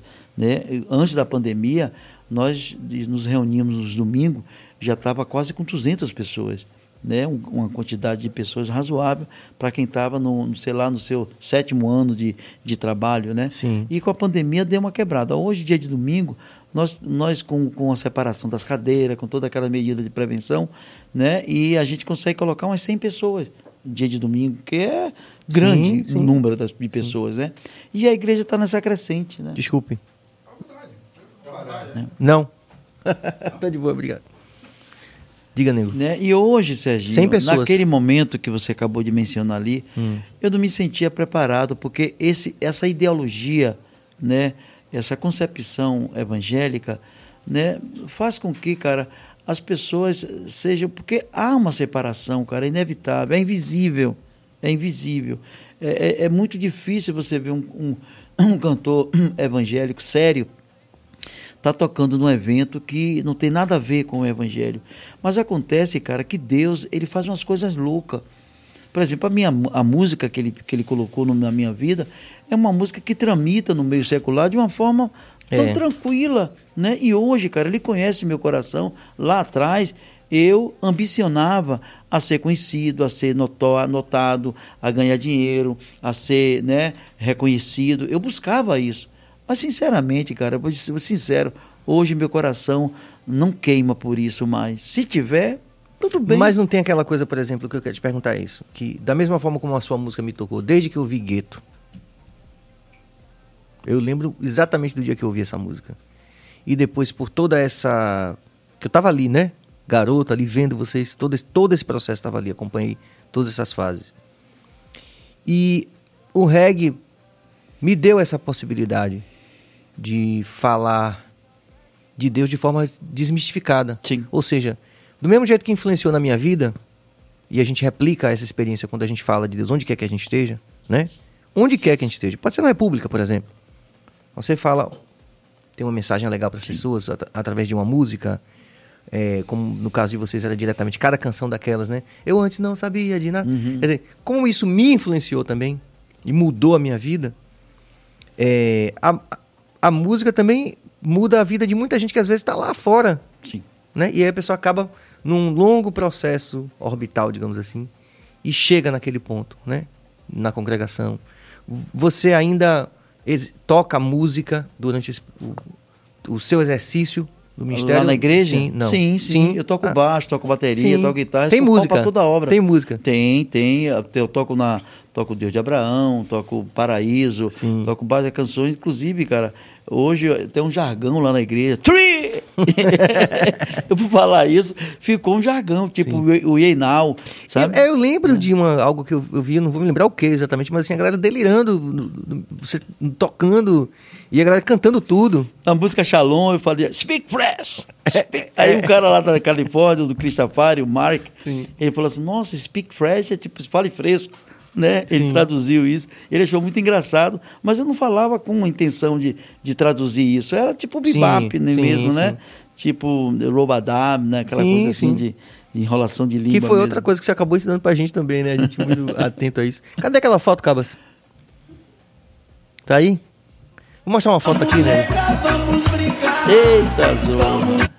Olha isso. cara. Vê se você consegue identificar aí, nego.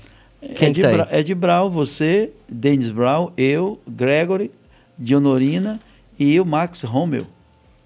Acertei? Vamos lá, peraí. Ed, Ed, eu, você, Dennis Brown, eu, você, Gregory, Gregory, Dionorina e Max Rommel. Max Rommel. Diga o ano. Isso, cara, foi em 2000, 2001 por aí. É verdade. Não é isso? Foi Sunsplash, né? Sunsplash. Foi alguma coisa assim. Sunsplash que não aconteceu, né, cara? Acabou não rolando. Foi um é. projeto frustrado, né? É. Que a gente tinha essa intenção. Mas ficou esse registro aí fantástico, porque é, depois disso o Denis, né, lógico, né, também não teve muito tempo. Faleceu, é, né? E, e ficou aí eternizado, né? Nem barriga eu tinha nessa época. Ele ah, Aí, Valéria. Camiseta, bigode de Mara Moreira, touquinha de Adão Negro, olha, cara, tudo no esquema, né? Toca um, um baixo definitivo aí, que, que se tornou uma referência do reggae. Olha, é... deixa eu ver se. Dá pra ouvir no fone, é? Dá. É, tá, tá. tá. Mas é um mago aí do. Ah. Pode jogar aqui? Fica é à vontade, fica à né? vontade cabo deve estar. Tem um botãozinho no cabo, Aí, Agora olha. sim.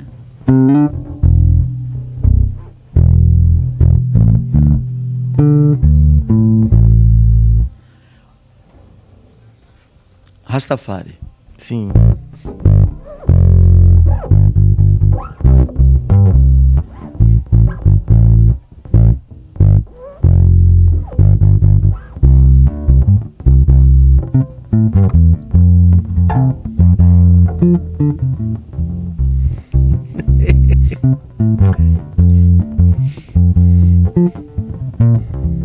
ai, ai, ai.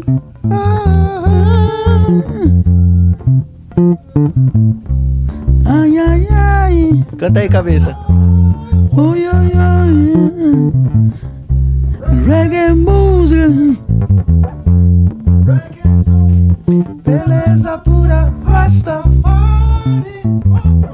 voz aqui, cabeça. Sacou? Tipo, Geral aí no estúdio. Tipo, tipo, ó. É. Vocês estão testemunhando a história aqui, ó, viva do reggae do nosso país. As concepções de baixo de nego, definitivas, não só na obra de Edson, mas na obra de, dele também. Mas chegou minha vida.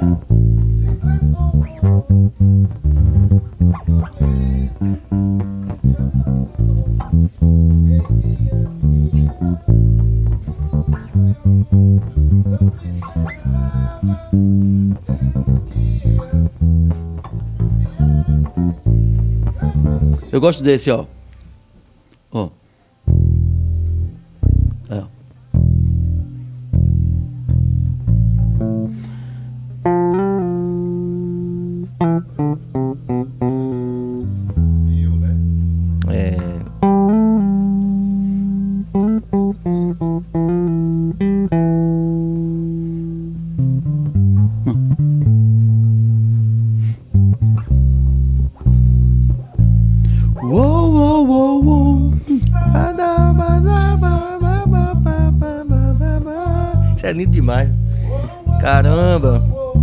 ainda viva.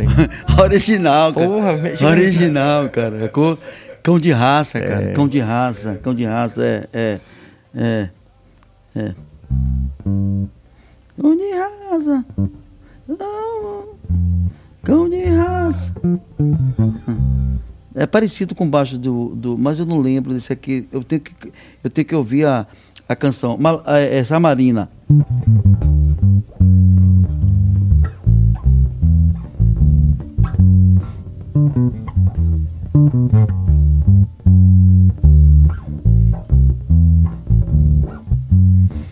Você já pensou em minha situação? Imagine só. Muito lindo, né? Meu Deus.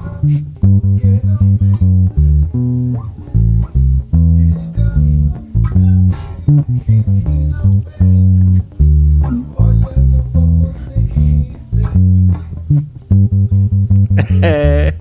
E aquele solo de guitarra que era. Era seu também? É, é. Aí, ó. Caramba. Salva de palmas geral no estúdio aqui. Vocês estão acompanhando ao vivo aqui essa, grande, esse grande encontro com o Nego Vieira. Teve outra que eu gostava. cara definitivo no reggae do nosso país. Os arranjos. Ó. Pim, pim, pam, pam, pam.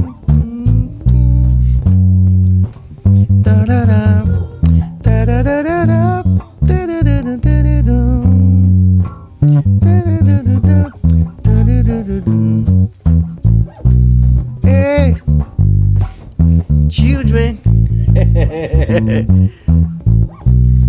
é, naturalmente, né? Hum. Eu transamento o corpo e o espírito.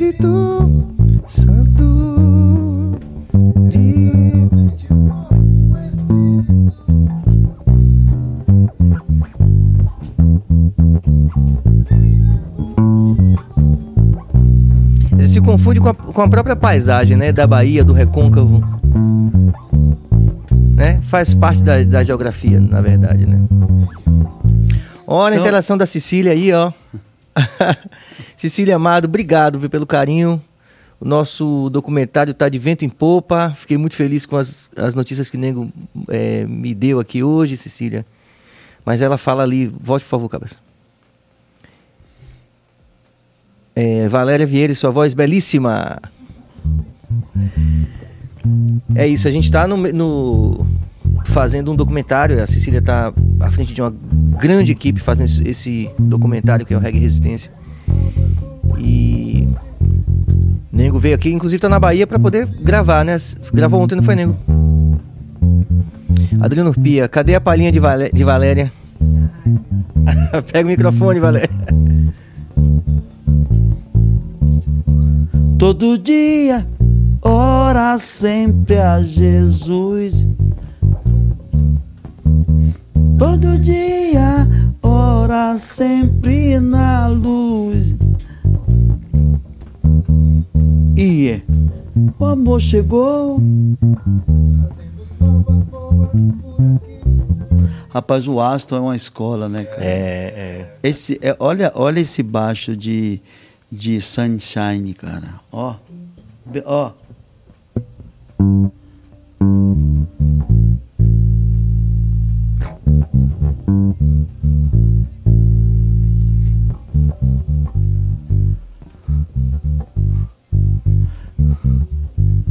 E das da Remanescentes que, que, que Cine gravou?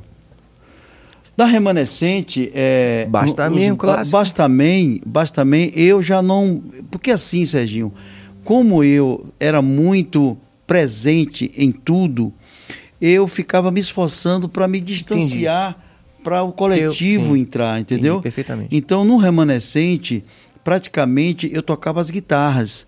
Né? Eu- a, a música de Cintia, essa guitarra aqui, eu tocava é demais pro meu coração. O arranjo todo eu sei. Eu tenho uma frase de clavinete que eu botei nessa música que faz. Eu digo, "Deus, depois depois uma frase de clavinete, cara. Eu dava na guitarra, eslepando a guitarra assim, ó. Frase de clavinete, que é bem Sim. rítmico, entendeu? Sim. Então, é. Aí já é- era, já era Marquinhos Oliveira fazendo os baixos. Aí já Marquinhos já fazia os baixos, né? Já, ele já tinha essa propriedade.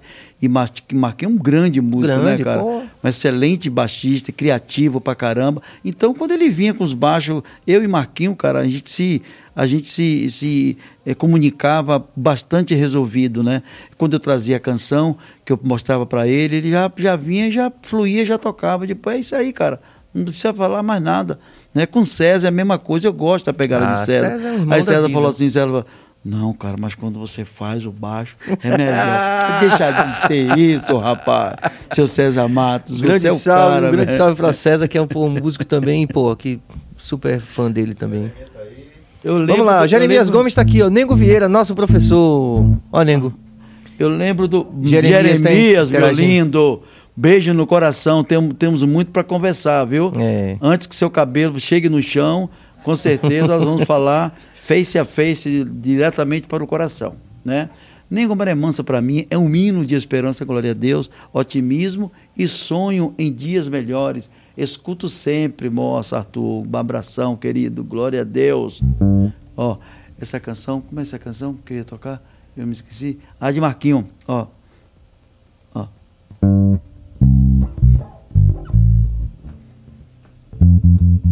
Não. Aquela música de Marquinho. Deixa eu, deixa eu, deixa eu pegar aqui. ó. Bendito seja o Deus e Pai do nosso Senhor Jesus Cristo. É.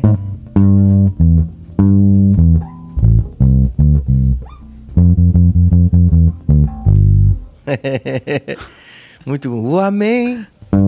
As- a voz inconfundível de Valéria, né? É.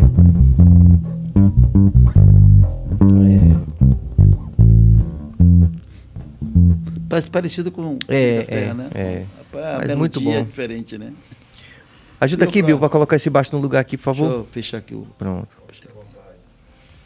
Nego, vamos valorizar a interação da rapaziada, que tem muita gente, Vamos. né, Cabas? Não tem? Muita interação. Muita gente aqui.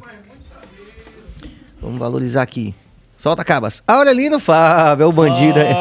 Olha, Lembra, você sabia né? que Aurelino é filho de um grande amigo meu de infância?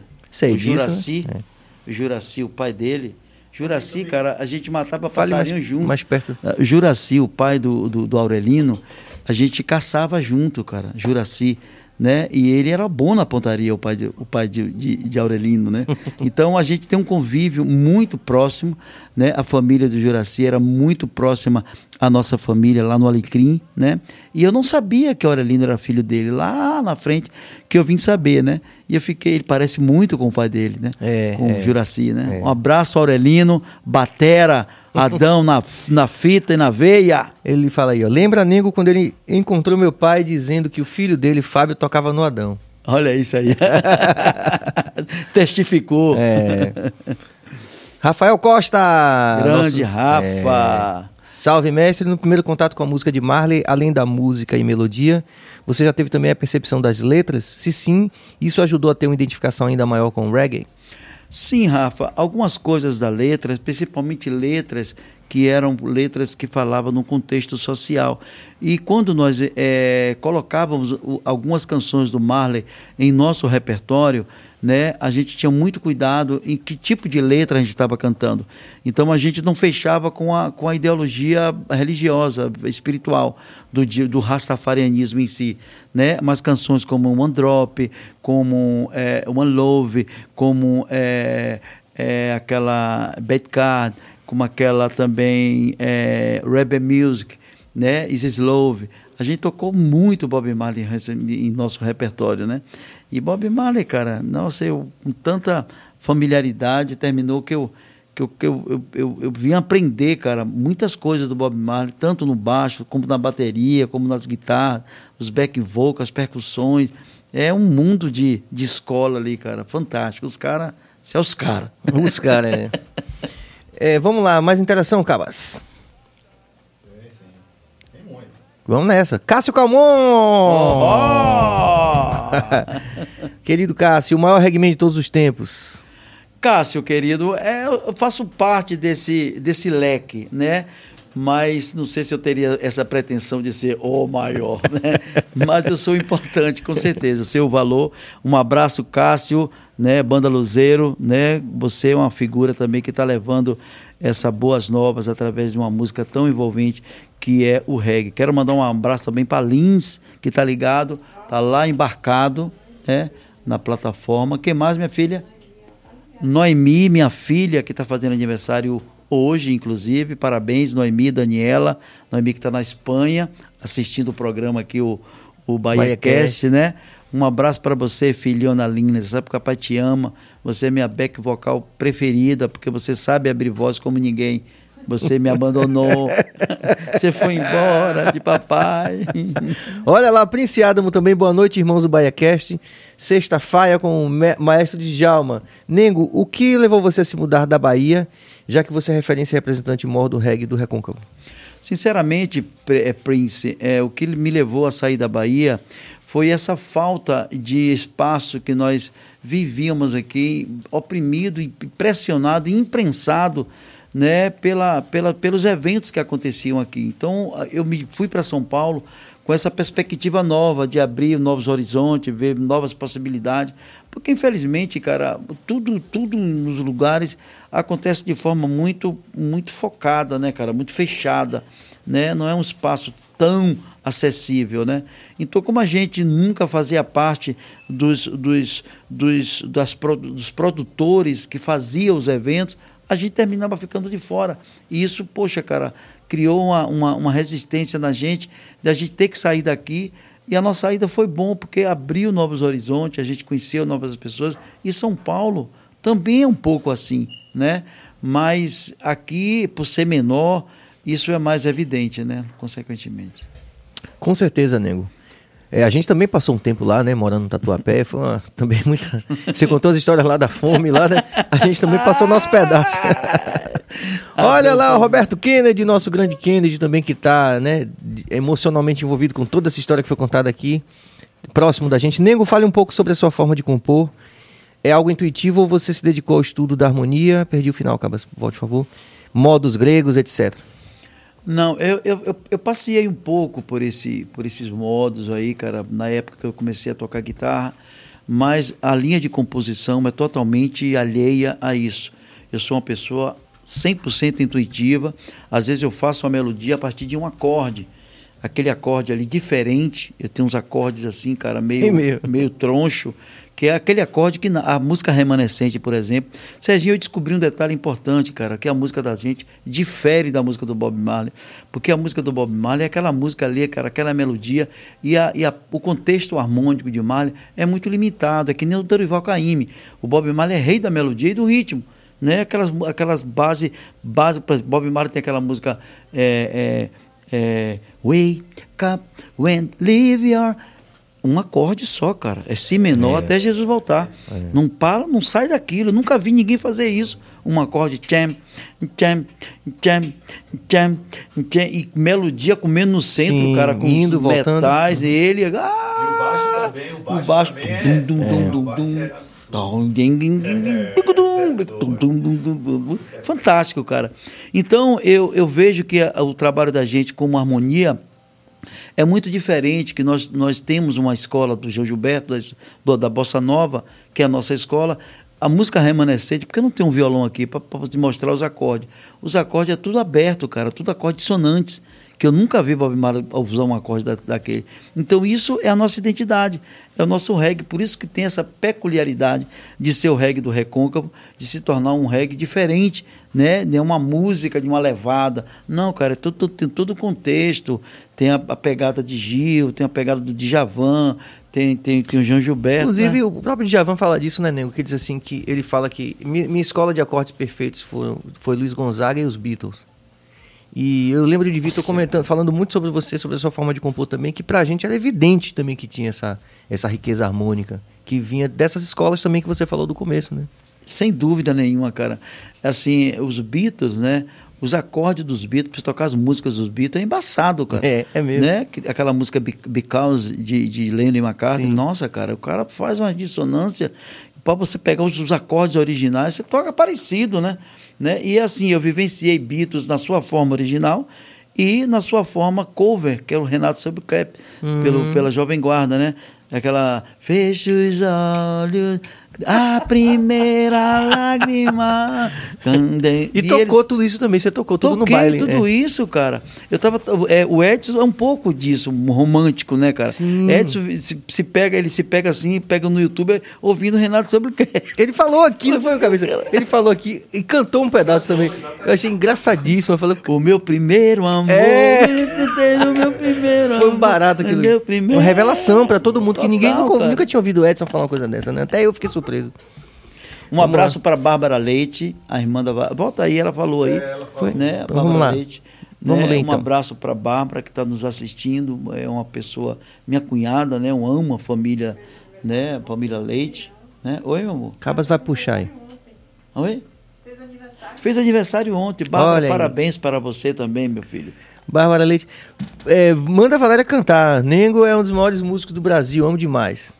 Braço, um beijo, minha linda. Te amo, Rui. é, mais uma vez, infelizmente a Bahia não valorizou o maior cantor de reggae, mas graças a Deus ele é hoje um grande pastor. É. Pelo menos como pastor, né? É. Antes tarde do que nunca, né? É. Dos rios, pelo Rio Negro e Solomões. Ainda não foi pelo Rio Negro com música, mas Salomão como pastor. Vamos lá. Frank Chicó Avante, Bahia Cast. Olha que massa. Nego Vieira falou de Jesus para mim em um show do Adão Negro no Parque da Cidade em 2008, se não me engano. Isso marcou muito para mim. Queria tanto que ele lembrasse.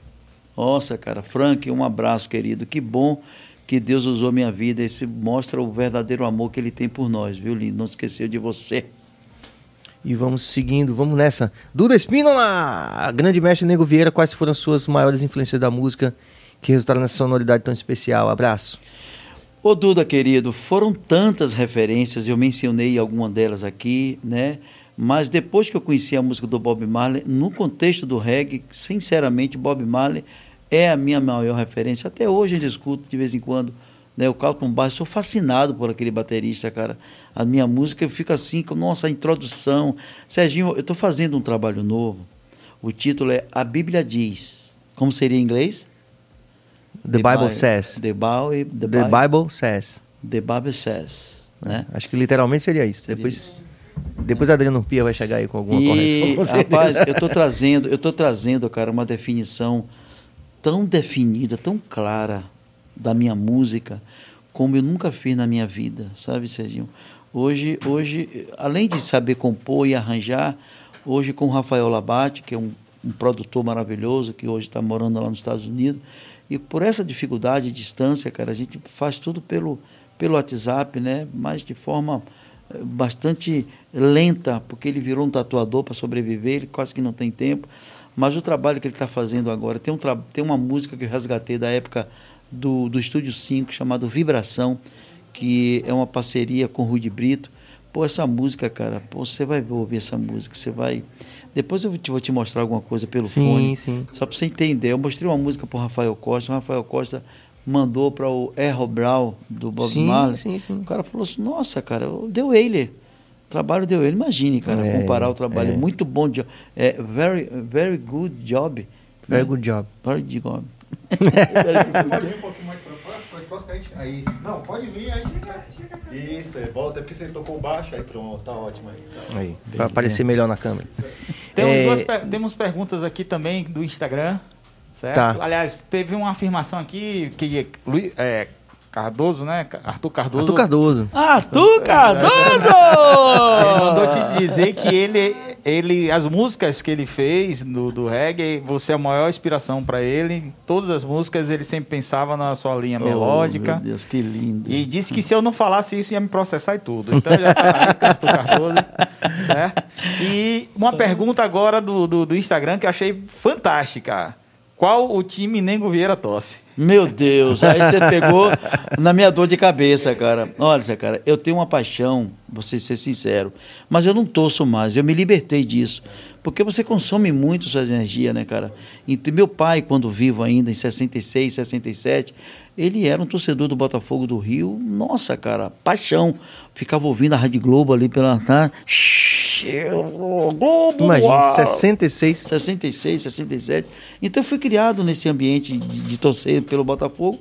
Então o Botafogo tornou o meu time de coração. Mas depois daquele 4x0 que ele tomou do Flamengo na Copa do Brasil, vende-se um fogão de quatro bocas. Eu digo, não, cara, não vou me consumir mais. Não, se ele ganhar, tudo bem. Se ele perder, também tudo bem. Eu agora vou torcer para Jesus Cristo Futebol Clube, é melhor. Ele sempre vence. e aí não teve mais nenhuma relação com futebol assim de torcer? Assim não, cara. O Bahia, eu torço pro Bahia, mas assim, cara, eu não me envolvo assim emocionalmente, uhum. né? Olha assim, não, o Bahia tá não, bem, eu também não. que legal. Eu não assisto nem seleção brasileira. É, cara. Então eu entendo, eu entendo perfeitamente esse não se envolver. Ah, eu cheguei a esse nível de é. não assistir nem, nem, nem seleção brasileira. Uhum. Inclusive empatou, acho que ontem com a, com, com o Equador, nossa. O goleiro foi expulso duas vezes. Voltou. Um coador, né? É. Luiz Carlos Nengo vai ter alguma homenagem a Tintim Gomes com a banda Remanescentes? Boa Queridos, é, eu acho essa possibilidade muito remota, mesmo porque Tintim já não já não está mais com a gente, né, cara? Então, os integrantes né, não têm muita disponibilidade e muita acessibilidade para ter esse desejo de fazer algo atual. Está todo mundo no seu mundo, todo mundo na sua realidade. Para reunir essa galera não é nada fácil. Né? Eu acredito que a homenagem que eu posso fazer a ele é assim, cara, desejando que ele descanse em paz, que ele foi uma pessoa muito importante e que ele é uma voz do reggae que vai continuar ecoando aqui pelo que ele fez, pelo que ele é, é, é, imprimiu aqui nessa passagem dele aqui, né? Sem dúvida, sem dúvida. Tintim continuará sendo uma, uma, uma, grande presença, né? A voz, como você falou. Dinho Negrini. É o Dinho? É, do Caia. É, meu amigo Dinho. Salve Serginho Baiacast, Trampo Massa, Mestre Nengo. Quando você se converteu, em algum momento houve a possibilidade de encantar o gospel tradicional de igreja e deixar o reggae? Máximo respeito. É, Dinho Negrini, um abraço, meu querido. É. Eu realmente nunca tive essa pretensão, nunca passou isso na minha cabeça, mesmo porque o, todo o trabalho que nós desenvolvemos né, com o reggae, com a Bíblia, são sinceros, né? trabalho, de, trabalho verdadeiro. Então, o que é verdadeiro tem que prevalecer, tem que manter. Eu não fazia uma maquiagem do Evangelho, não era.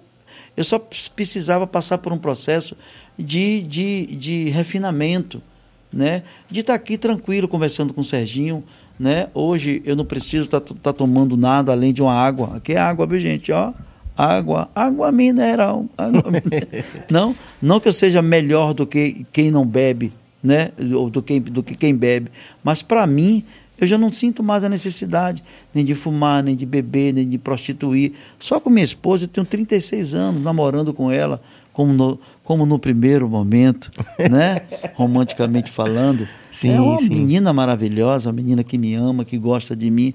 Olha, se a, 36 mulher, anos. se a mulher não gostar do homem, bem, esquece. A mulher tem que gostar do homem. Porque a mulher, cara, o, o, o, o elemento feminino é ela que, que comanda o ninho, né, cara? É ela que comanda o ninho, que, que, que arruma a casa. O homem é aquela, aquele bicho meio doido, assim, que, querendo ajudar, querendo, deixa aí, calma aí, cara. Não, o meu armário eu quero aqui, eu quero assim. Você vai fazer o quê? Beleza, você gostou? Lindo, pá. Acabou. 36 anos. 36 anos de convívio. Eu tenho É. mais tempo com ela do que sem ela, né? Eu tenho 62 anos, né? Se você diminuir, né? É. Vamos lá, mais interação. Lins Gonçalves, o universo conspirou para que esses dois gênios do reggae se encontrassem o resto é história.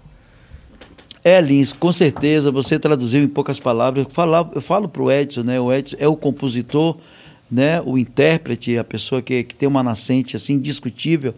E o Nego Vieira é a parte musical, a parte que veio contribuir, que veio né, somar.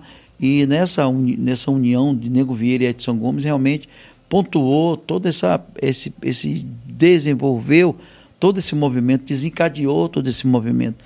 É, eu sou muito é, grato a Deus né, de ter conhecido o Edson, sou muito grato a ele, uma pessoa que tem uma, uma, uma, uma, uma, uma significância né, na minha vida, como, principalmente como compositor. Né? E hoje, quando eu encontro o Edson, cara, é difícil a gente se desgrudar, porque fica ali, cara, ontem mesmo para eu ir embora, Edson, eu tô indo embora. Não, poxa, cara, não dá, velho. Tive que aproveitar o vácuo da galera do, da equipe que tinha que vir para Salvador. Digo, é agora, vamos nessa agora. A equipe de Cecília, todo mundo. Né? Pablo, a turma, né? Gisela, um grande abraço a toda a equipe.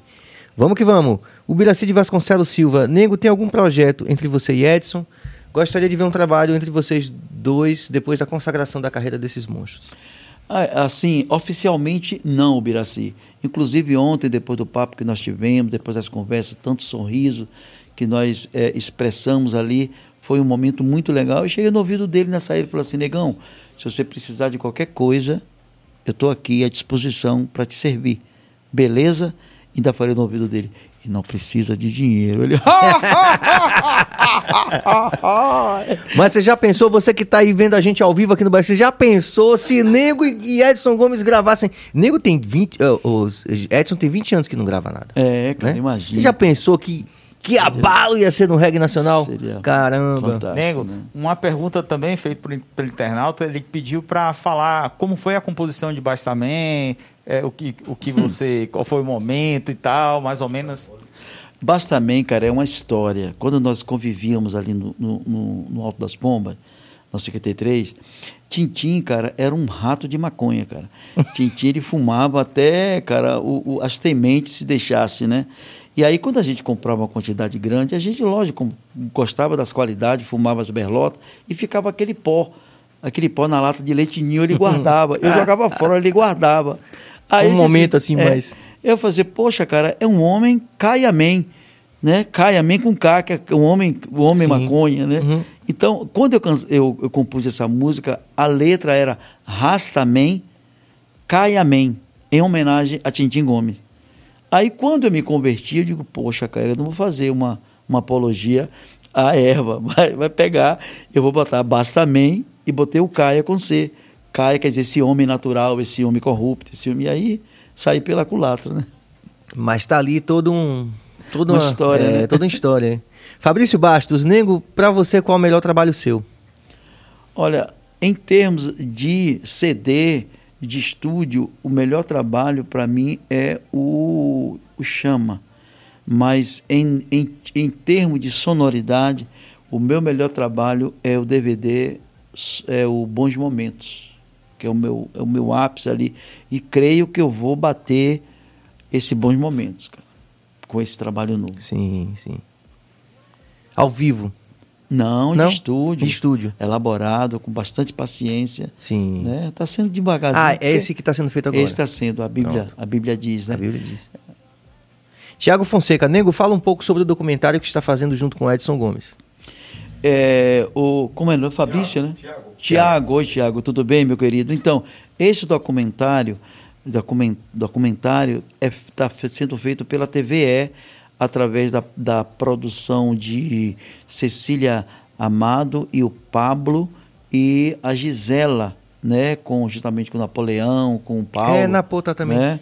Então, é essa equipe que está produzindo. Eu já dei minha contribuição, Serginho, né, o pessoal de Honorina, esses expoentes mais conhecidos aqui do reggae. Acho que ela vai querer com Fauzi também fazer alguma coisa. Né? E vai ser com Edson nessa terça-feira.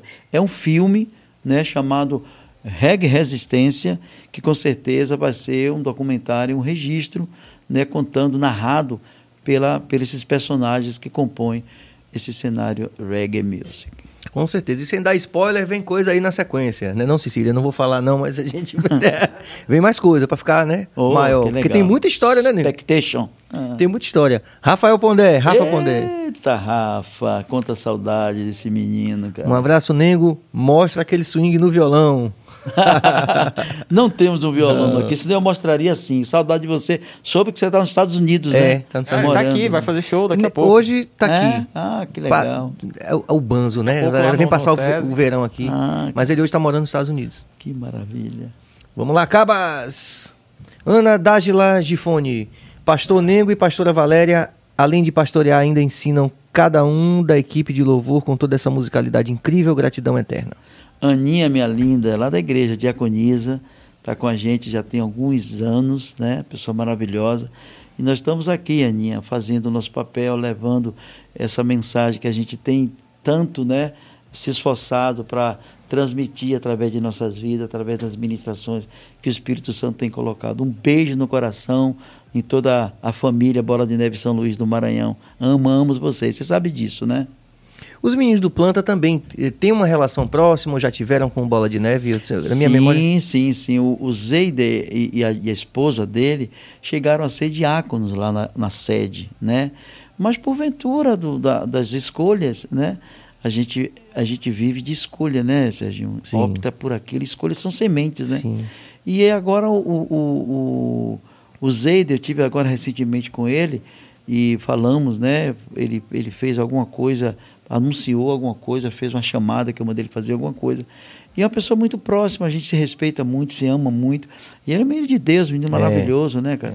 Tá aí dando continuidade. O Kiko, que era o produtor, Sim, né, nossa. é diácono lá na igreja do Bola, está na sede. A gente está sempre junto, fazendo, fazendo trabalho pelas igrejas. Agora mesmo tocamos em algumas igrejas de São Paulo. É legal que forma aquela equipe assim, tipo meia boca, mas que dá para que dá para rolar o groove. Porque tem muito, muito amor, né? Muito amor, Muita exato. história É junto, isso, né? isso Kiko aí, também. Ave Maria. Aqueles meninos do Planta também. É. A gente tinha um Baba, rapaz, lá em São Paulo. Sério, cara? Era o Baba. Que Imagine o nível técnico, Meu- o índice técnico. Franjinha, Fernandinho. É, é, exatamente. Cunho. Pois é. Ai. Vamos nessa. Vamos a mais interações. Maurício Cardim! Nosso grande Maurício, salve, meu querido Nego Vieira. Muito feliz em ver você no BahiaCast. Pô, obrigado, Maurício. Um abraço, querido. Um beijo no coração. Tamo juntos. Você lembra de Maurício? Ele cantou na Banda Naia, junto com o Bill. Sim, Né? sim, aquele era- altão, né? E com cabeça, sim. Aquele sim, altão sim. magrinho, sim, Sim. sim, sim. Bandanaia. É. Dedo de Hulk. Tinha muita. Zenon Falcon, grande mestre, pergunta se o CD Os Remanescentes foi regravado ou replicado. Ficou. Remixado, remixado, ele quis assim, no último. Ah, tá, tá. Remixado. É. Ficou show. Zenon, um abraço, meu lindão. Zenon é filho de, da família Falcon, da Bárbara, sim, né? sim, sim. E esse trabalho do remanescente foi restaurado, não tivemos acesso às pistas abertas, ao tape original.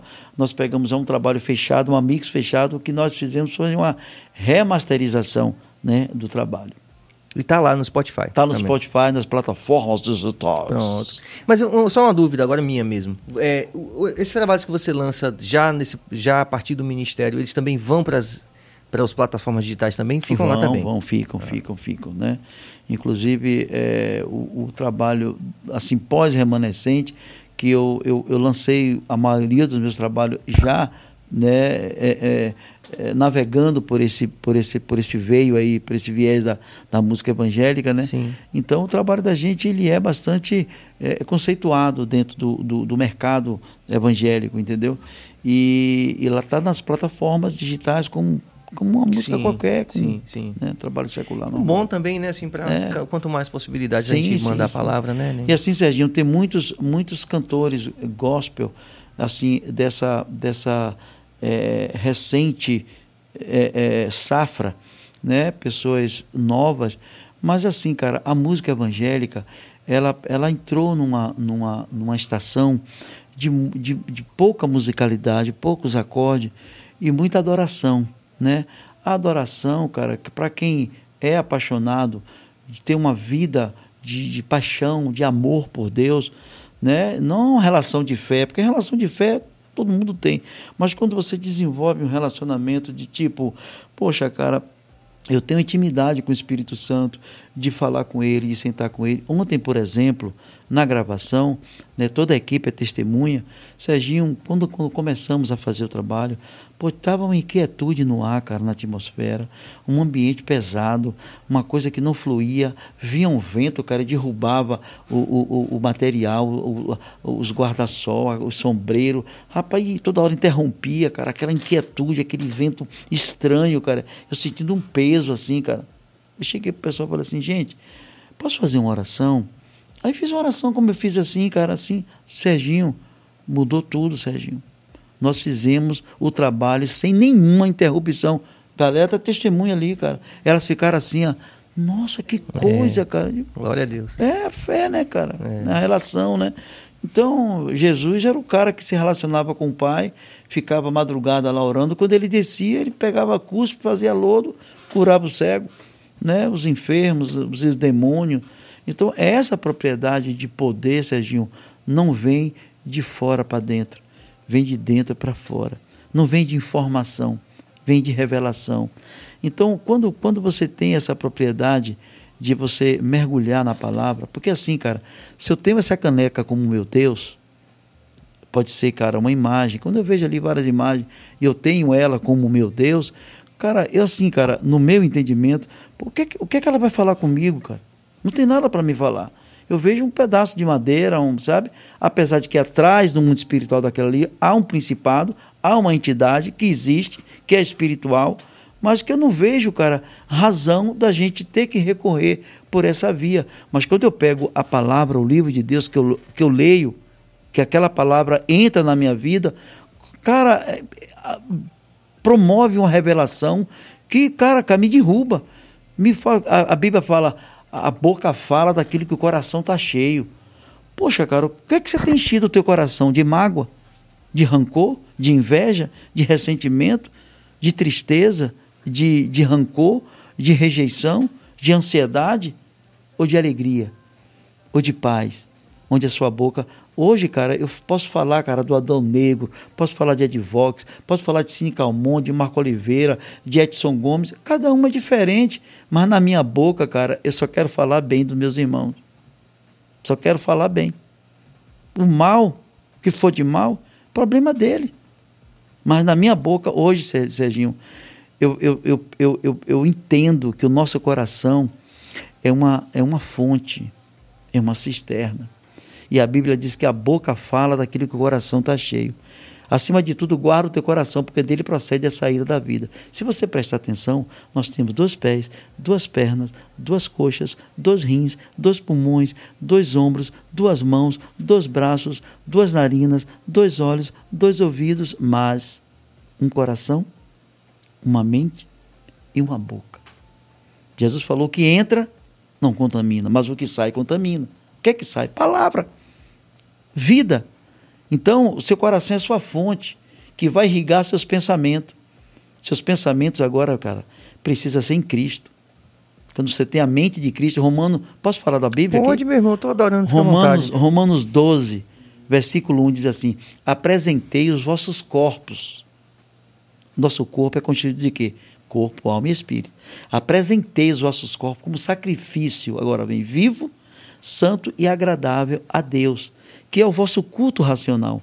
E não vos conformeis com este mundo, mas transformai-vos pela renovação da vossa mente em Cristo, para que possa experimentar qual seja boa, perfeita e agradável vontade de Deus.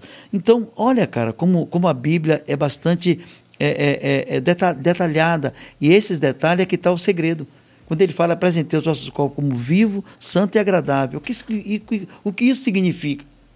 O que eu entendo assim, que Deus, pela sua eterna misericórdia, fala assim, vivo, filho, porque eu sou vivo. Eu não sou um Deus morto. Eu sou um Deus que tem vida. Eu sou um Deus que deu a vida por você. Eu morri por você.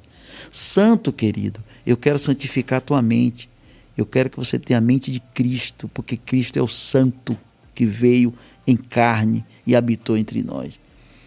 E agradável, que são as palavras que vão ser proferidas pelo Espírito Santo, que agora vive dentro de você, pois a boca fala daquilo que o coração está cheio.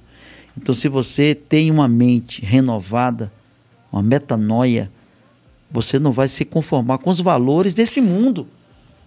Não se deita vinho novo em odres velho. O que é isso, Serginho? Vinho novo, querido, é o evangelho. E, e, e odres velho é o conceito dos valores do velho homem, cara. Deus quer tirar esses valores, eu me arrepio todo, velho. Começa a falar no espírito. E Deus quer remover esses valores velhos, quer renovar nossa mente. Meu irmão, o cara te feriu a tua face. Perdoa o cara, velho. O cara tá te devendo um dinheiro, não tem como pagar. Pô, libera essa dívida pro cara. Paga quando você puder, filho. Libera isso, cara. O cara tá falando mal de você, ora por ele. Se aquele tiver fome, dá-lhe de comer. Se ferir a tua face, dá ele a outra. Se te pedir para caminhar uma milha, anda duas. Então, é essa segunda milha, Serginho, que é a nossa porção divina. Porque nós temos essas duas naturezas, humana e divina. A divina resolveu habitar em nós. Eu e virei, eu, Espírito Santo, e habitarei em vocês, e serei o teu Deus, e vós sereis o meu povo.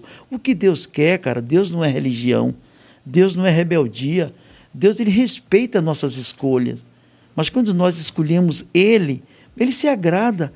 Ele, ô meu filho, onde você estava? Você estava sumido, hein, cara? Nunca mais te vi. Porque Jesus falou que muitos virão de Senhor, em teu nome não profetizamos, em teu nome não expulsamos demônios, em teu nome não curamos enfermos. Jesus assim, hum, eu não te conheço. Você me conhece, mas eu não te conheço. Afastai-me de mim, vós que praticais a iniquidade. Então Deus pode usar quem quer, porque Ele é soberano. Mas quando você se humilha diante da potente mão de Deus, Ele te exalta o seu tempo. Serginho, eu estou vendo que esse tempo agora na minha vida, eu estou aqui no seu programa, que é uma oportunidade. Eu, eu sinto que é Deus que está me trazendo aqui, cara. Com esse coração que você está tendo assim, tão generoso, numa- numa- sem reserva. Você fala o que você quiser, Se cara você quiser. sabe? Poxa, cara, não tem restrição, quer dizer, não tem barreira. Por quê, cara? Porque o que eu trago, cara, eu não trago de mim, eu trago dele. Eu quero que ele, cara, venha aparecer na vida das pessoas que estão nos assistindo. Cada Tudo vez bem, mais. Cada vez mais. Eu vou aparecer, consequentemente, é inevitável. Você carregando uma lâmpada, é inevitável que as pessoas não vão ver você. Vai ver tua- o teu foco de luz, a tua coisa, mas vai ver que é você que está carregando. Ele falou: Vós sois a luz do mundo, o sal da terra. Pra quê, cara? É não, não tô na religiosidade. Não, aquele cara ali, cara, ele tá fumando maconha. Pô, deixa o cara fumar, cara, até o dia que Deus falar no coração dele. Deus não falou com você? Ora por ele no cantinho lá. Fala com Deus. Não fala com as pessoas dele. Fala com Deus dele.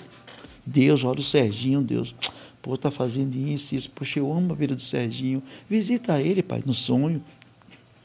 Entendeu, Serginho? Com certeza. Aí meu. você é um instrumento de vida para você, cara. Porque o que eu tô us- o- vivendo, Serginho, com a minha família, com a minha esposa e com as coisas que eu estou fazendo para Deus, Serginho, uma gratidão que eu tenho, Serginho, é quando eu chego dia de domingo, cara, e tá lá, cara, 80, 100 pessoas assim, cara, sedenta, cara. E você vai falar dele, velho. Você vai ter que ser usado por ele. Porque muitas pessoas usam ele Mas você, você já percebeu que é Ele que quer nos usar? É diferente. Quando Ele nos usa, Ele tem a propriedade de falar aquilo. Está lá em João, 1 João, capítulo 2, versículo 27. A unção que há em vós é verdadeira e vos ensinará todas as coisas e não tem necessidade de que ninguém te ensine. Mas como ela é verdadeira e está em vós, ela vai te informar. Então, se você ler a Bíblia, Serginho, o Espírito Santo pode revelar coisas para você que não revelou para ninguém. Porque é uma intimidade sua com dele, com ele. E aí, paizão, beleza? não tem frescura, cara, com ele. Entendeu?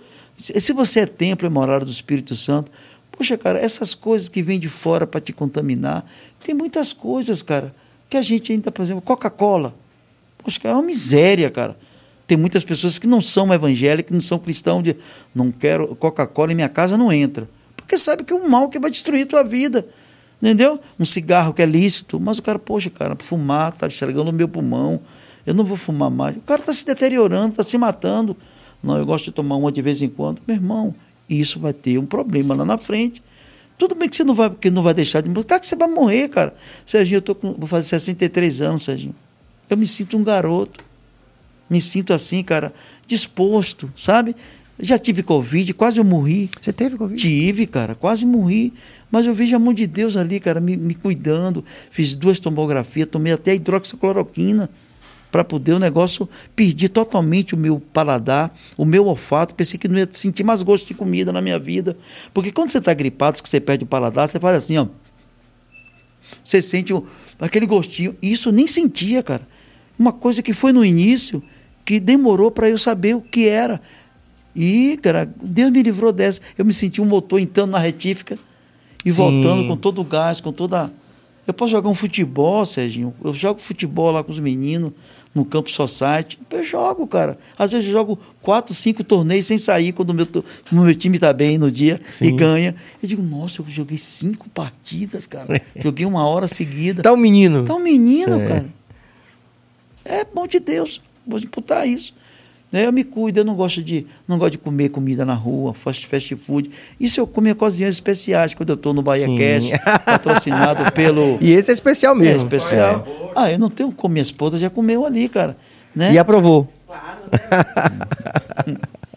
né? Estamos aqui conversando com o Nego Vieira, que noite maravilhosa. Diga, Bill. Nego, é, você nascido criado no Recôncavo, certo? E, onde existe um secretismo religioso bastante diverso, né? E como é que você vê é, a intolerância é, religiosa, essas questões, né? A gente conhece você, sabe, é, mas é bom você como você que é uma autoridade, né, na, na, para as pessoas, para os jovens, né? Como é que você vê essa questão da intolerância religiosa? É, isso, cara, é um assunto que você precisa, primeiramente, ter respeito pelas pessoas, né? E, assim, a minha experiência particular, eu falo de mim, né? Minha experiência particular com Deus me trouxe, cara, assim, é, é, melhoramento no meu caráter, na minha, na minha relação com a minha esposa, com meus filhos, com as pessoas. Né? E eu vejo que, essa, que esses caminhos que, entre aspas, as pessoas vão acham que vão a Deus, mas Jesus ele foi bastante claro. Ninguém vem ao Pai se não for por mim. Então eu acredito em Jesus. Eu ponho a minha fé em Jesus. Jesus é meu candidato. Eu, ele é eleito né, antes da fundação do mundo. Então nele eu confio, na palavra que ele deixou. Ah, mas a Bíblia foi escrita pelos homens. Meu irmão, isso não foi escrito por um homem, ia ser escrito por quem? Mas aquilo que está escrito, cara, não se deteriorou, não se perdeu pelo caminho. Existe muita resistência, né? E essa intolerância religiosa só, só separa, só fragiliza, só fragmenta, só é, é, dificulta as pessoas a ter acesso, porque as pessoas endurecem o coração. E quando o coração está duro, pô, a terra fica ressecada. Jesus ele, ele falou isso na parábola do semeador. Ele é o semeador, a, a, a semente é o evangelho, e ele falou quatro tipos de pessoas. Aquele que tem um coração duro, é a semente que foi lançada na beira do caminho, caminho, Serginho. Você já viu na zona rural, quando você trilha o mesmo caminho, não, não, não nasce nada fica aquela coisa que é só areia, só terra, porque é batido. Não tem condição de fertilidade. De se eu jogo a semente ali, não vai rolar. Né? Mas tem tipo de, de, de coração que está cheio de espinho. O que, o que são esses espinhos? O cuidado do mundo, as riquezas, né? cheio de pedra, são essa, essa coisa que recebe com alegria, mas um terreno que não tem é, é, é fertilidade o suficiente para remover essas pedras, porque essa pedra vai sufocar a raiz. Você vê uma, uma planta se esforçando para desenvolver as raízes numa parede, ela se esforça, mas ela não vai. A gente fica ali, cara, até um ponto que aqueles nutrientes dali da raiz conseguem manter. Mas quando você coloca as suas raízes do seu coração numa terra fértil, né? E pega essa semente e quando essa semente cai nessa terra que é o teu coração, e o teu coração está ansioso, está sedento, está faminto, é a fertilidade, né, suficiente da tua fé que Deus precisa para poder brotar essa fé dentro de você. O processo de conversão é uma experiência muito particular. Se fosse assim, cara, ninguém se convertiu ao evangelho. Você vê Rodolfo Abrantes, é um exemplo. Pô, Rodolfo Abrantes era do Raimundo. O cara fumou toda, cheirou toda, falou de falou de sexo, de, de, de, de promiscuidade. Hoje, cara, é um homem de Deus. Não deseja mais voltar. Nem que você pague ele, cara, em peso de ouro, em dólar, em euro, para ele voltar. Ele não volta, ele não troca. É a mesma coisa de mim. Eu vou trocar a vida que eu tenho com Deus hoje, com sucesso, com glória, com fama. Isso, cara, não enche meu coração mais. Já encheu lá atrás.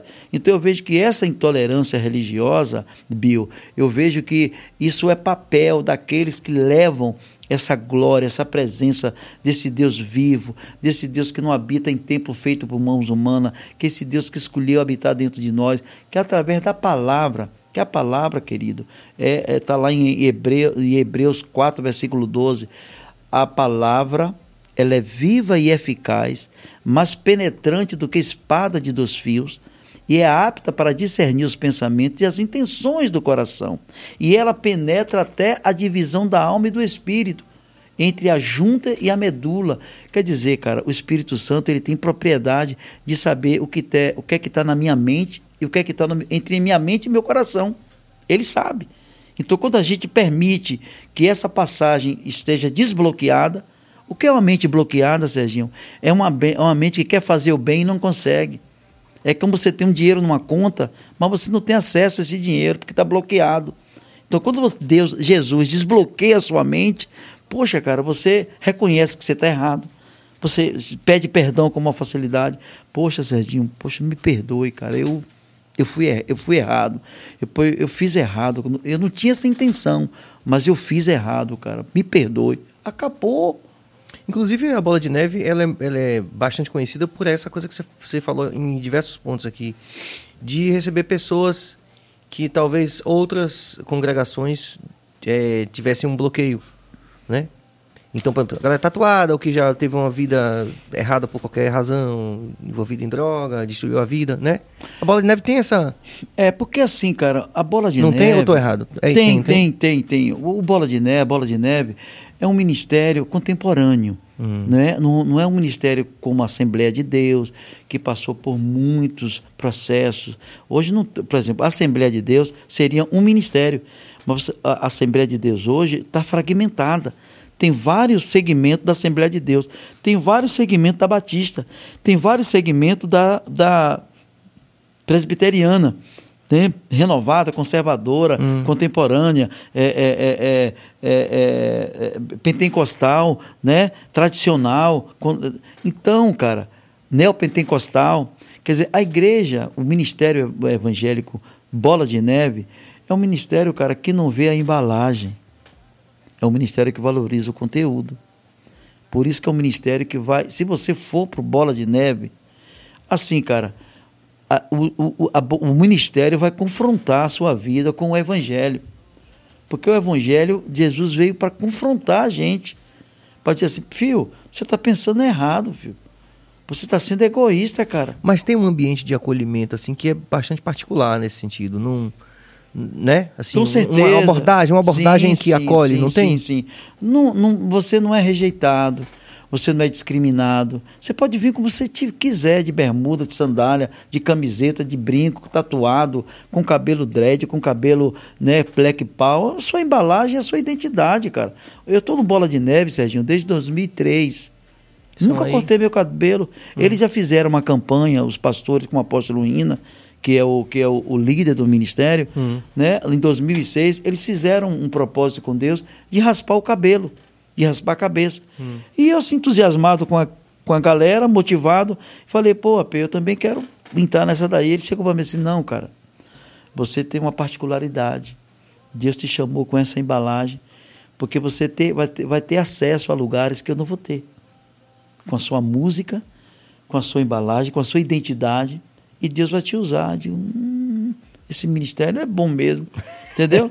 Quer dizer, nós somos, como, como Marquinho, essa frase de Marquinho eu amo, cara, da música dele, né? Somos todos iguais, porém muito diferentes. E a gente precisa buscar uma aproximação com aquilo que nos iguala, nos torna semelhante, de amar do jeito que você é. Amar a Deus é o vertical e amar o próximo é o horizontal. Isso é a cruz. Quem é o meu próximo? Aquele que está à minha direita, aquele que está à minha esquerda. Quem é o meu Deus? Aquele que está acima de mim, aquele que veio abaixo e venceu quem está embaixo e subiu. Porque ele, ele foi sepultado, mas ele subiu. Aquele que é sepultado não volta mais, mas ele voltou. e quando ele voltou, o poder da ressurreição de Jesus é tão grande, Serginho, que sepulturas foram abertas, Serginho.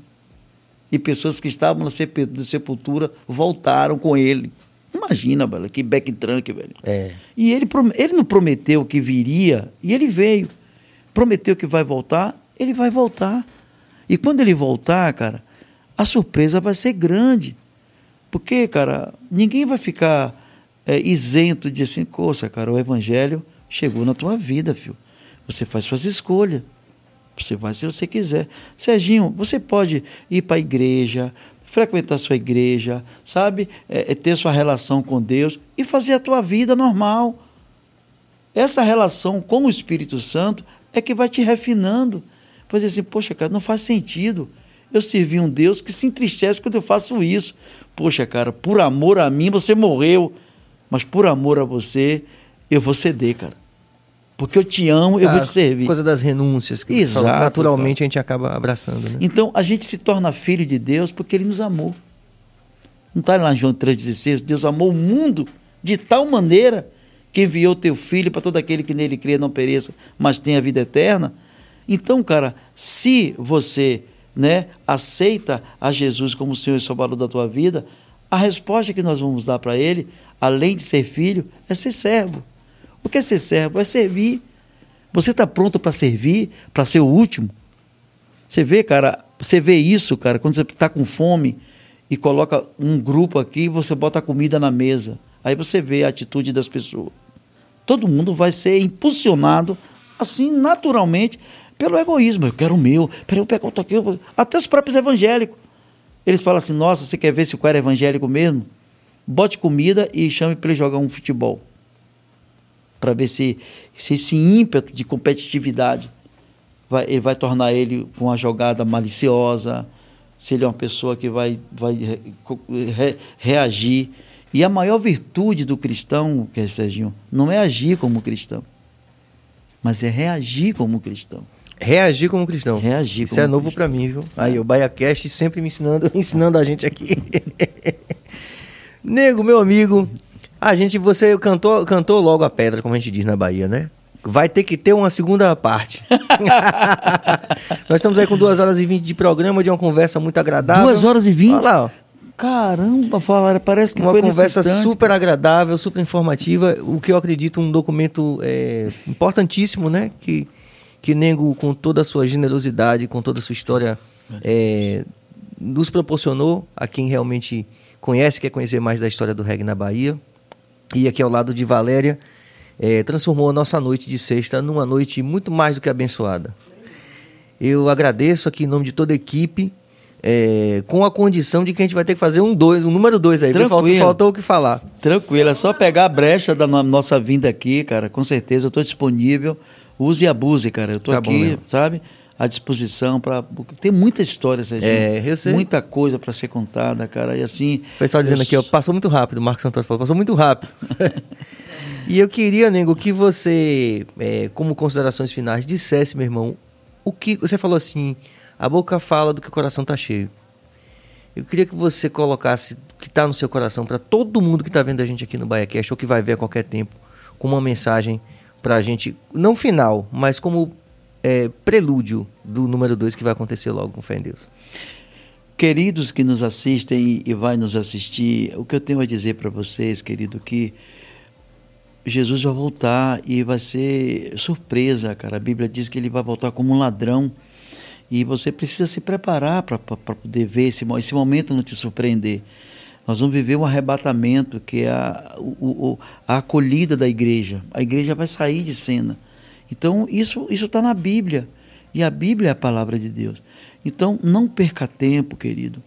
Escolha coisas boas. Edson fez uma frase para você no pé do ouvido. Eu, aquilo eu não me esqueci, cara. Ele falou: Você precisa conhecer Deus. Foi falou. Sacou? Ele falou isso. E é isso que todos nós precisamos, cara. Conhecer Deus. Porque Deus nos fez a sua imagem e semelhança.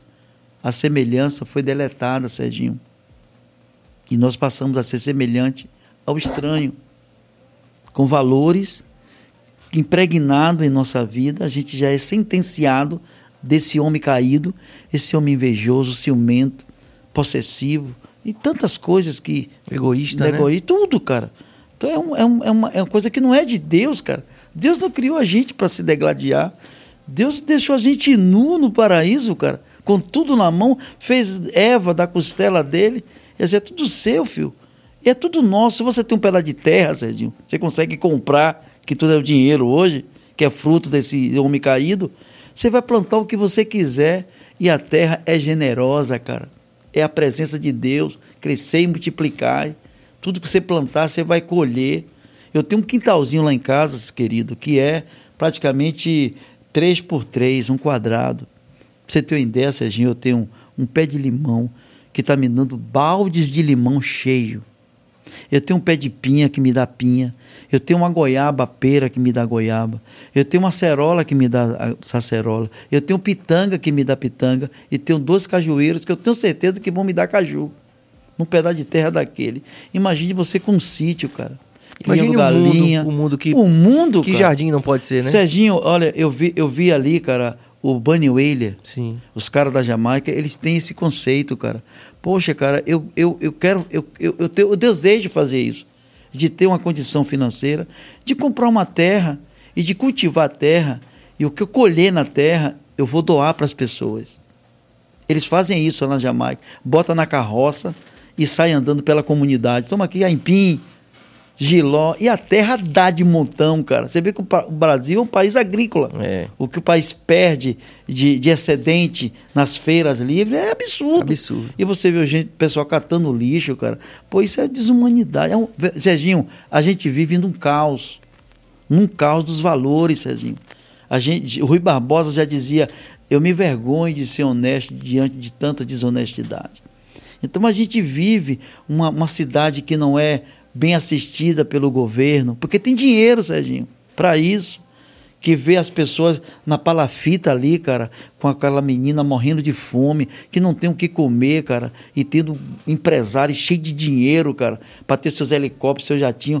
Nossa, cara, eu, sem, sem comentários, Serginho, eu, eu, isso me dói, sabe, cara? Isso me dói. Eu gostaria de ser uma pessoa, não ter dinheiro para mim, cara. Eu não tenho nada de dinheiro, Serginho. O dinheiro é gilete para mim. Eu sobrevivo, mas eu sobrevivo confortavelmente bem. A gente tem carro, a gente tem casa, a gente mora bem, mora em condomínio, a gente come o que quer, porque é Deus que nos sustenta. Mas a gente não tem um excedente, não, não que sobra, mas uma condição para estar num azul tão grande. Poxa, cara, eu tenho 300 mil aqui na minha conta. Poxa, eu vou comprar um terreno, vou, comprar, vou botar o pessoal para cultivar.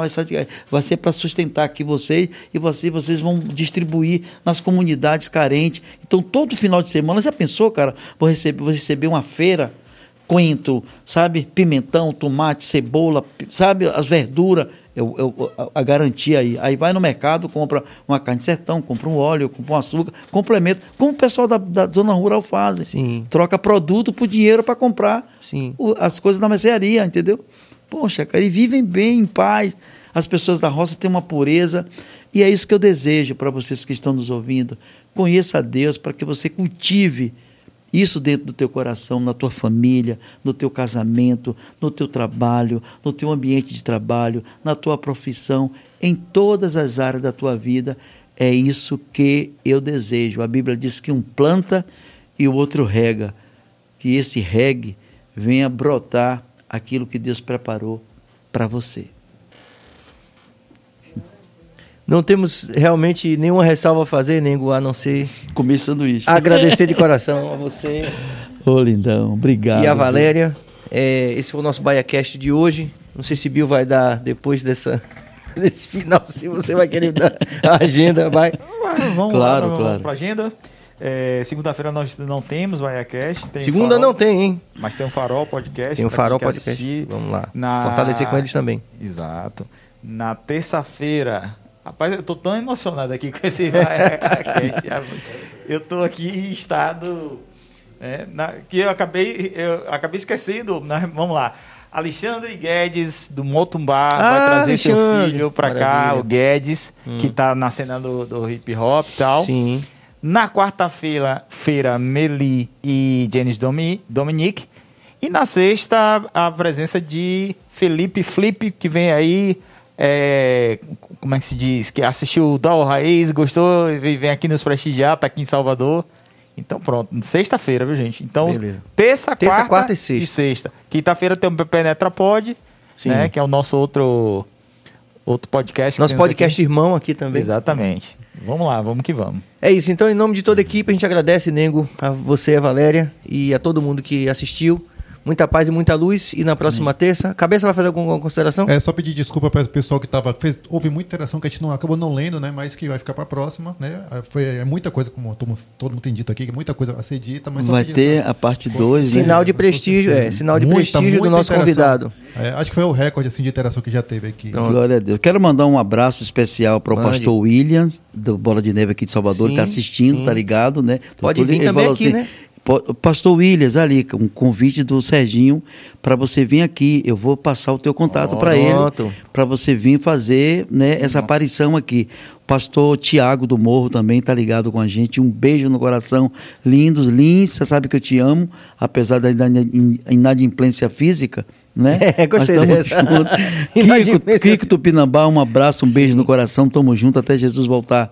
Serginho, sem palavras, sem comentário. Bahia Cast, que continue sendo é, é, esse, essa porta aberta para grandes, grandes, mas grandes é, é, é, histórias serem é, liberadas aqui através desse podcast. Obrigado de coração. É isso aí, rapaziada. Vamos que vamos. Até terça. Valeu! Valeu!